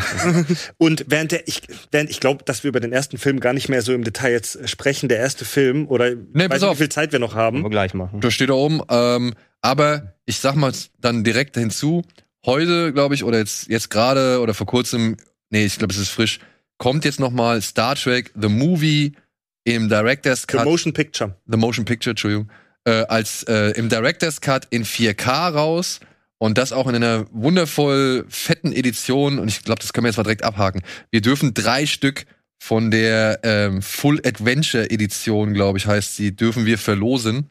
Ähm, da sind sowohl die 4K-Version vom Director's Cut als auch von der Kinofassung drin vom ersten Film, Mhm. plus das Ganze nochmal auf Blu-ray und es gibt noch eine Bonus-Blu-ray mit nur Bonusmaterial und Poster und so weiter und so fort. Ich weiß nicht, wir haben hier irgendwie die Grafik, können wir die, haben wir die, können wir die, können wir die kurz zeigen? Also vom, vom Motion Picture jetzt, ne? Genau, das ist der erste Erste. Teil. Wer- Complete Adventure Set heißt es. Also es ist wirklich, interessant, zu wissen. Ich meine, dass damals auch Effekte gerendert wurden für den Director's Cut, aber eben zu Anfang 2000er Qualitätszeiten, ob es in 4K auch noch gut ausschaut. Das war aber auch schon ewig her, weil dann, da hat Robert Weiss ja noch gelebt, der Regisseur vom ersten Teil und West Side Story? und West Side Story im Original. Äh, natürlich. Und ähm, ich habe so ein dezent anderes Verhältnis zu dem Film, da können wir gerne gleich uns nochmal austauschen. Ähm, man hat die Bildgewalt genossen, aber der Film selber ist schon auch im Director's Cut sehr, sehr, sehr slow-paced. Ja, okay, also der kommt heute auch noch mal raus. Wir verlosen ihn, machen wir gleich. Ähm, und ja, also wir können auch über den im Vergleich reden, weil ich habe jetzt auch beide wirklich frisch gesehen im Abgleich. Und ich kann den, ich habe wirklich eine meiner ersten Kinoerinnerungen ist Star Trek The Motion Picture. Ich war mal irgendwann, ich meine, es war auf Sylt in einem Open-Air-Kino und da haben sie zwei Filme gezeigt. Der eine war hier zwei wie Pech und Schwefel, der Mhm. Dune Buggy Bud Spencer Terence Hill Film. Ich Mhm. glaube, das ist zwei wie Pech und Schwefel. Ja, was für ein Wechsel, ey. Was für eine Mischung, ja, Mann!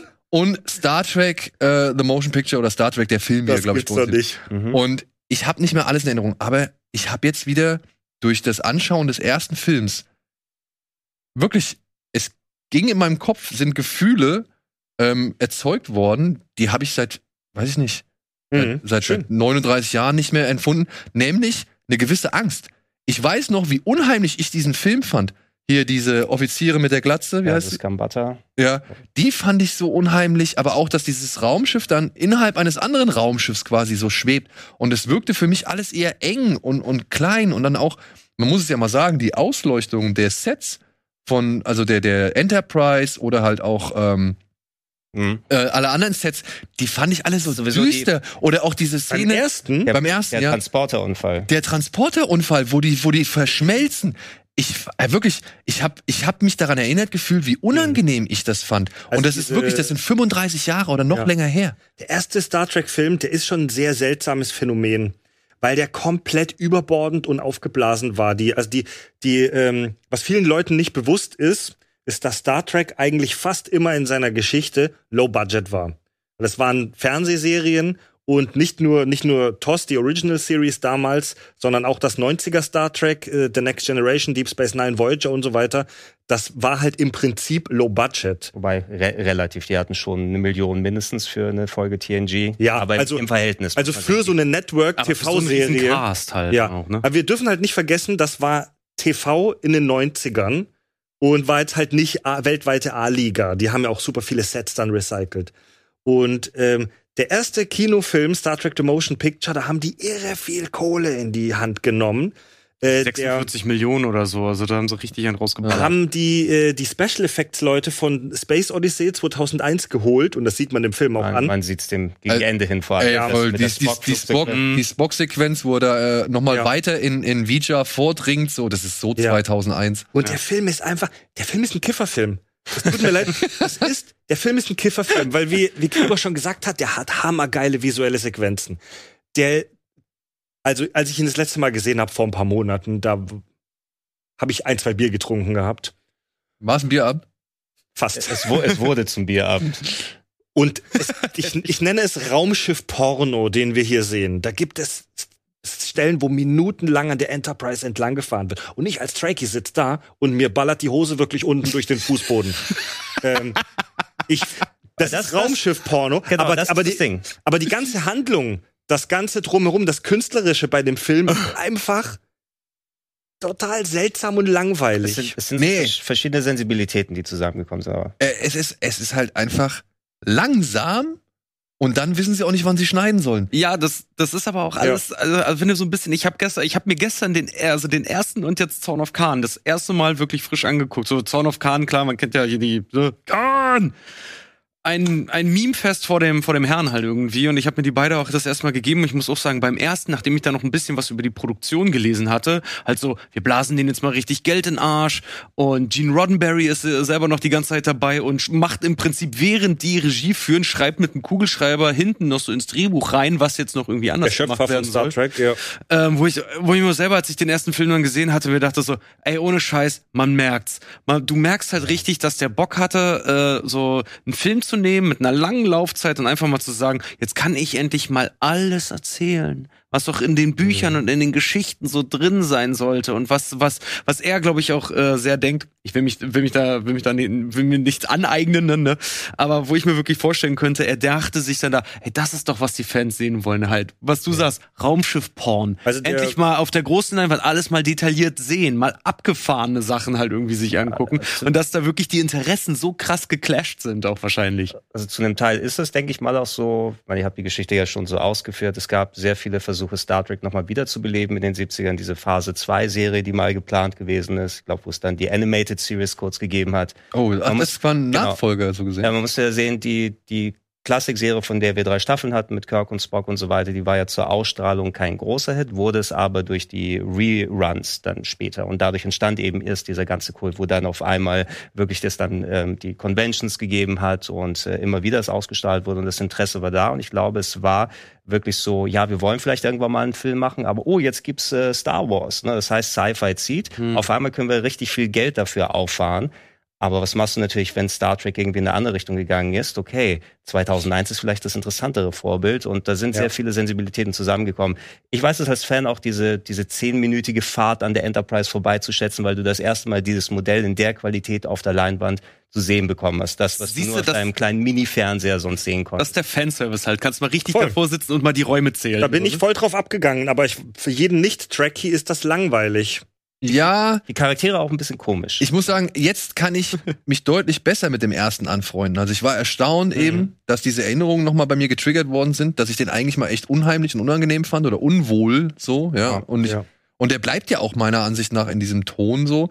Ich verstehe den Captain, den der sich am Ende hier mit Reacher verschmilzt. Ach so, ja. Äh, den den verstehe ich bis heute nicht so. Also der, den der mal, der mal der, der neue Ersatz sein sollte. ja, ja. Also man, man erkennt als Fan von den alten Sachen die Charaktere nicht so sehr wieder da drin, weil alles fühlt sich sehr ernsthaft an. Kirk irgendwie so down, kommt dann noch mal hin. Ähm, hier Leonard Nimoy wollte ja eigentlich ursprünglich nicht dabei sein. merkt man ihm auch an. Ja. Ähm, der der äh, neue Vulkanier, der im, beim Transporterunfall gestorben ist, hätte potenziell der Ersatz sein können, wenn Nimoy nicht zurückgekommen wäre.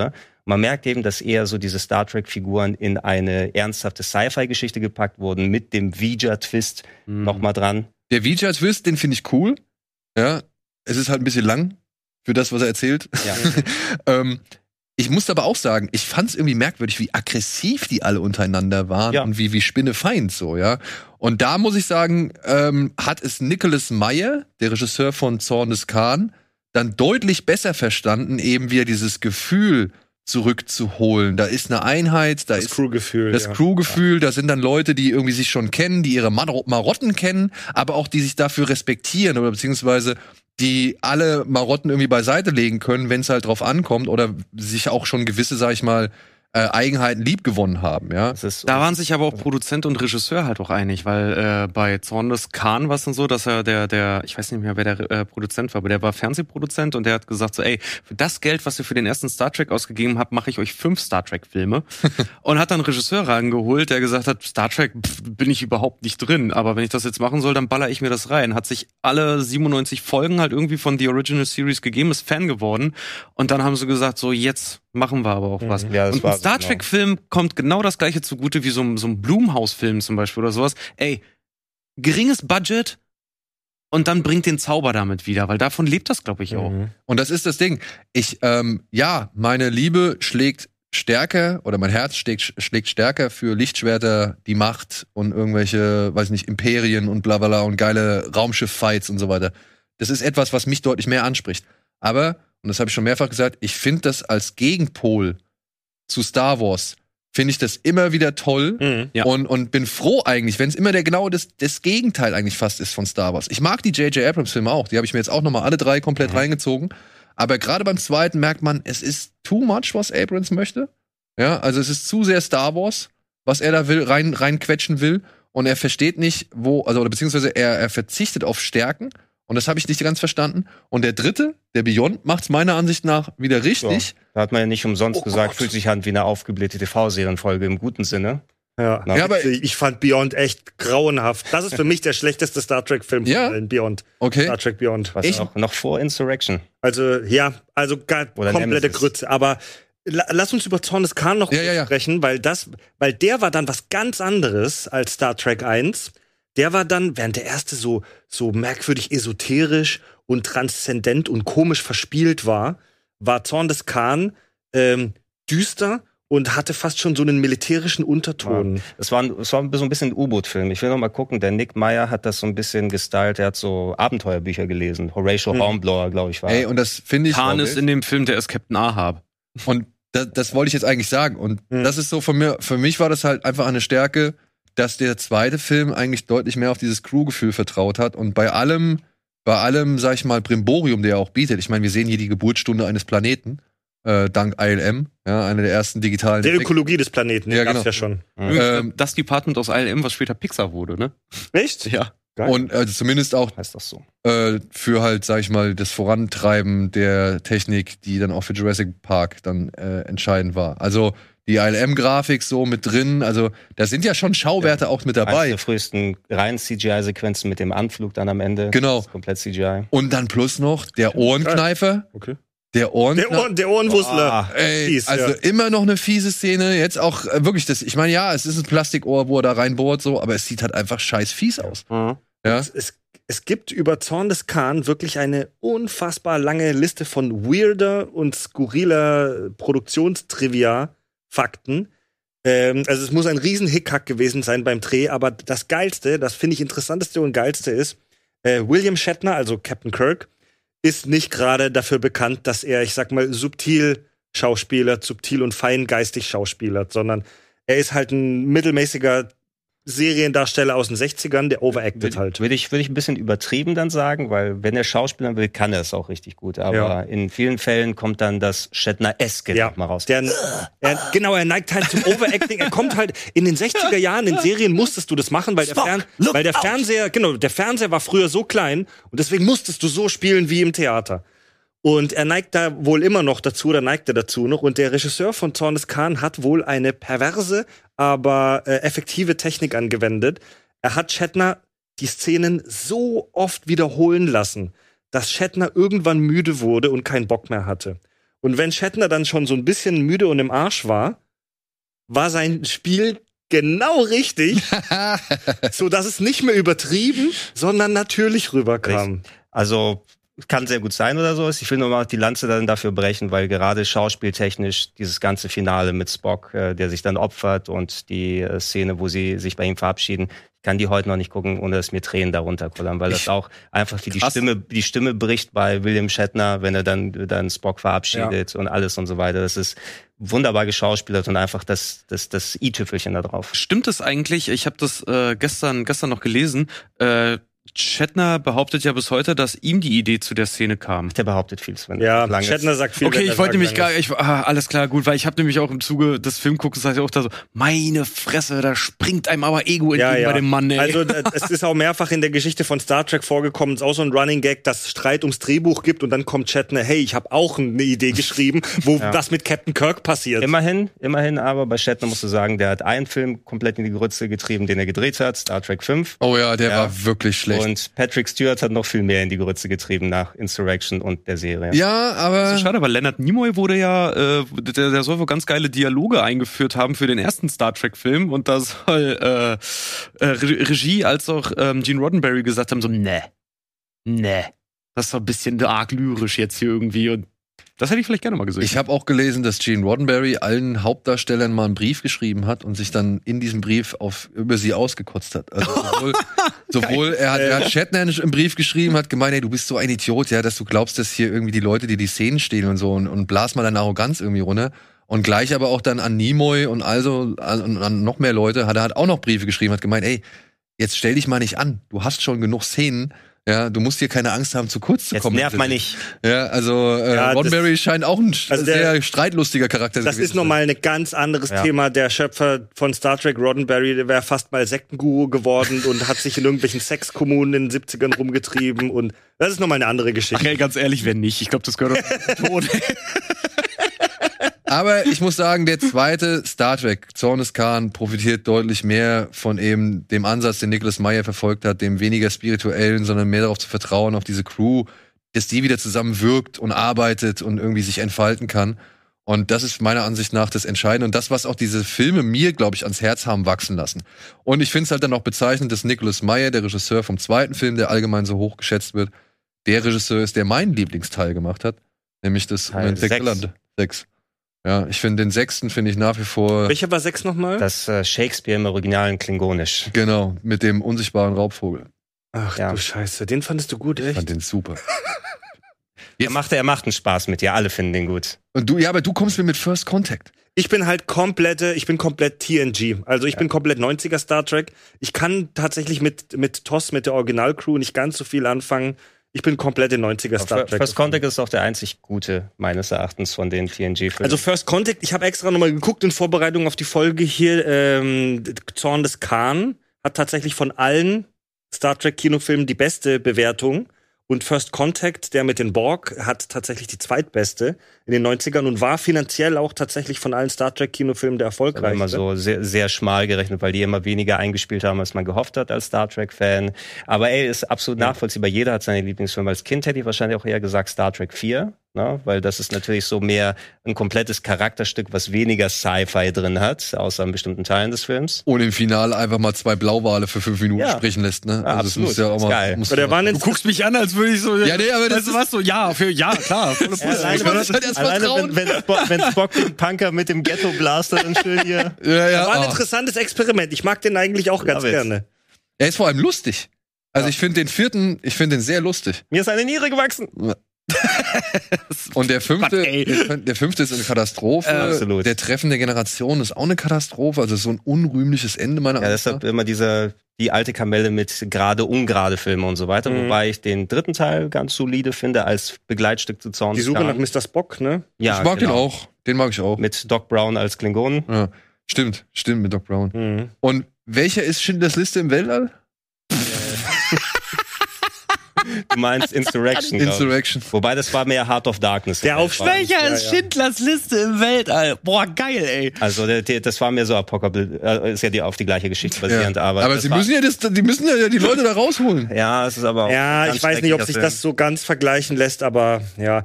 Die Star Trek Kinofilme ist eine schwierige Geschichte. Ähm, ich persönlich finde tatsächlich die meisten Star Trek Kinofilme eher blöd. Ich finde, ich, meine persönliche Meinung ist, dass dieses ähm, Franchise absolut ein Serienfranchise ist und sehr schwer auf die Bedürfnisse eines Kinofilms übersetzbar ist. Ähm, aber Zorn des Khan lohnt sich auf jeden Fall zu gucken. Ja, alleine alleine jetzt wie gesagt ich habe nur die beiden die beiden gesehen ich kann echt nur zu den beiden halt irgendwie was sagen aber äh, bei gerade bei bei Zorn gut ich habe auch die JJ Abrams Filme gesehen aber eher so mit dem Handy in der Hand ähm, wie geil ist dann eigentlich, aber bitte, weil ich habe mich ein bisschen in den, den verliebt, wie geil ist denn bitte die Darstellung von dem Khan, in Ja. Zorn des Khan? Absolut. Was für ein geiler. Filmbösewicht. Was für ein geiler, das Highlight. was für ein geiler Filmbösewicht, Alter, so. So, it's a dish served cold and it's very cold in space. Was für ein, was für ein, was für ein Gentleman-Antagonist irgendwie auch, aber trotzdem zerfressen von seinem Zorn oder von seiner Rache halt auch Mhm. Ja, irgendwie, ja. was ihm nichts äh, irgendwie abbringt. Geil, ey.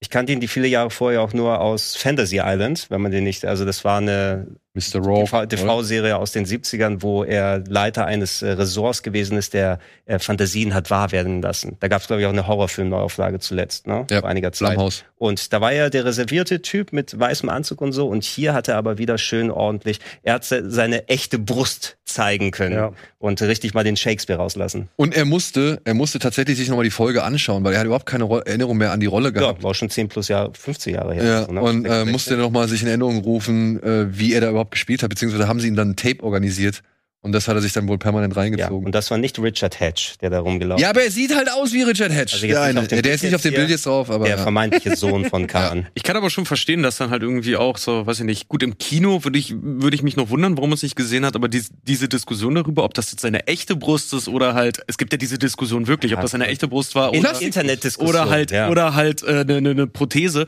Aber da muss ich halt auch sagen, so, ja, ich kann die Diskussion verstehen. Ich meine, der Mann hat ein gewisses Heute Alter. ein Insta-Post, ne? Nee, alles ist echt.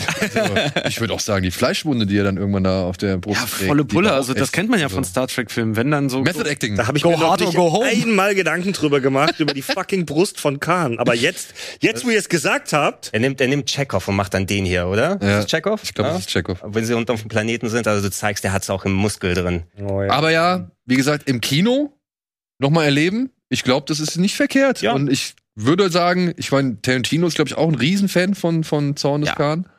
Äh, wenn man mal wissen will, warum, oder beziehungsweise wenn man so ein bisschen mal wieder abtauchen möchte. Und das ist für mich, ich, das ist für mich eine schöne Zerstreuung. Ich Ja. gucke mir das einfach gerne deswegen Funktioniert an. auch als Nicht-Track-Fan, sondern Ja. einfach, weil du die Charaktere auch gleich vernünftig eingeführt bekommst. Ja. Ja, muss ich, muss ich auch wirklich als Nicht-Tracky, kann ich nur bestätigen. Es funktioniert. Gut, wundervoll. Ja, können wir jetzt noch einmal einblenden, das Gewinnspiel, dass wir hier drei verlosen. Genau, zack, klickt einfach auf den Link. Und ich, ich weiß nicht, haben wir die Grafik noch zu der Edition, zu dieser Full Adventure Edition? Das fände ich nämlich auch. Äh, ah, nein, haben wir nicht. Schade. Gott. Also, wie gesagt, da sind mehr Poster, äh, Postkarten, irgendwelche, äh, äh, nochmal so ein paar Informationsheftchen mit drin und natürlich halt fünf Discs und so weiter. Also, feines Teil. Und hat auch wirklich, ich habe ich hab, äh, Vergleiche gesehen, weil ich kenne diese DVD-Edition nicht, aber diese 4K-Restauration, allein diese beiden Klingonen-Raubvögel, wenn sie am Anfang in die Wolke fliegen, ne, die waren früher, ja, waren die so ein bläuliches Grau, hatten die gehabt. Und eher matschig, so von Mhm. der Textur her. Jetzt richtig schön tiefes Grau und du siehst wirklich so diese einzelnen kleinen Hübbelchen und, und Knüppelchen und was weiß ich und irgendwelche Ausbuchtungen auf dem Raumschiff drauf. Also es hat halt wirklich eine Textur oder Konturen und so. Also das haben sie du echt. siehst durch die kleinen Fenster den Blutwein und die ja, ungefähr so. Gut, so. Und dann haben wir noch eine kurze Veranstaltungs, äh, einen kleinen Veranstaltungshinweis, denn unsere beiden Freunde hier, Fred und Richard, sind bald on Tour mit äh, den Kack- und Sachgeschichten. Sie haben eine Podcast-Live-Tour. Hier seht ihr es. Von Krefeld bis Bielefeld. Ja, kommt, kommt zu uns. Wir machen audiovisuelle, audiovisuellen Live-Podcast auf der Bühne. Es wird ein Riesenfest. Bei Brainfuck werden wir euch mental hart rannehmen und erklären euch unter anderem, was Marvel mit der klassischen griechischen Kunst zu tun hat und äh, wo Trump bei Star Wars geklaut hat. Aber warum nicht in Hamburg?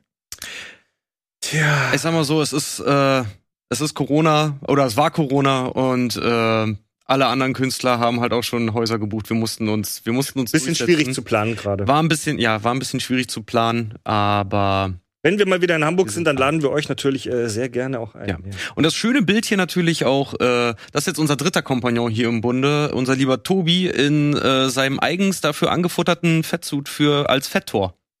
Okay. Viele denken, es ist der Dude, aber nein, es ist Thor aus Avengers Endgame. Und so schließt sich der Kreis. Gut, und dann haben wir noch einen Veranstaltungshinweis. Ähm, am Wochenende werden wir noch mal ein kleines Video hochladen mit den ersten Festival-Filmtipps, äh, denn jetzt startet unter anderem das Toronto Film Festival. Das Slash Film Festival beginnt ab morgen mit dem Kartenvorverkauf. Und das Fantasy Filmfest hat gestern in Berlin begonnen. Und es sind noch, das Hamburger Filmfest steht noch auf dem Zettel. Wir haben noch ein paar erste Tipps zusammengesammelt. Das seht ihr am Sonntag. Aber jetzt haben wir hier noch, glaube ich, wenn wir es zeigen dürfen, einen kleinen Trailer zum Splash Festival. Wie gesagt, ab morgen auf der Homepage gibt's, startet der Vorverkauf für unsere Freunde aus Österreich und Wien. Da sind ein paar schöne Filme vorhanden. Und wie gesagt, am Sonntag werden wir ein bisschen über diese Filme berichten. Red, Richard, vielen, vielen Dank fürs Kommen. Danke, dass wir Lebt weiter Danke in fürs kommen Frieden. dürfen. Und ähm, ja, danke Gregor. Ja, für na- immer. Nano, Für die Nano. Ja. Nano, Nano, ja, genau. Wir waren es, wir sind es und wir werden es immer sein. Eure Freunde in Sachen Filmberatung. Dementsprechend viel Spaß im Kino, viel Spaß beim Kinofest, beim Slash Festival und so weiter und beim Fantasy Filmfest. Überall, wo es irgendwie schöne Filme zu sehen gibt. Bis demnächst. Bis dahin. Live long and prosper. Tschö.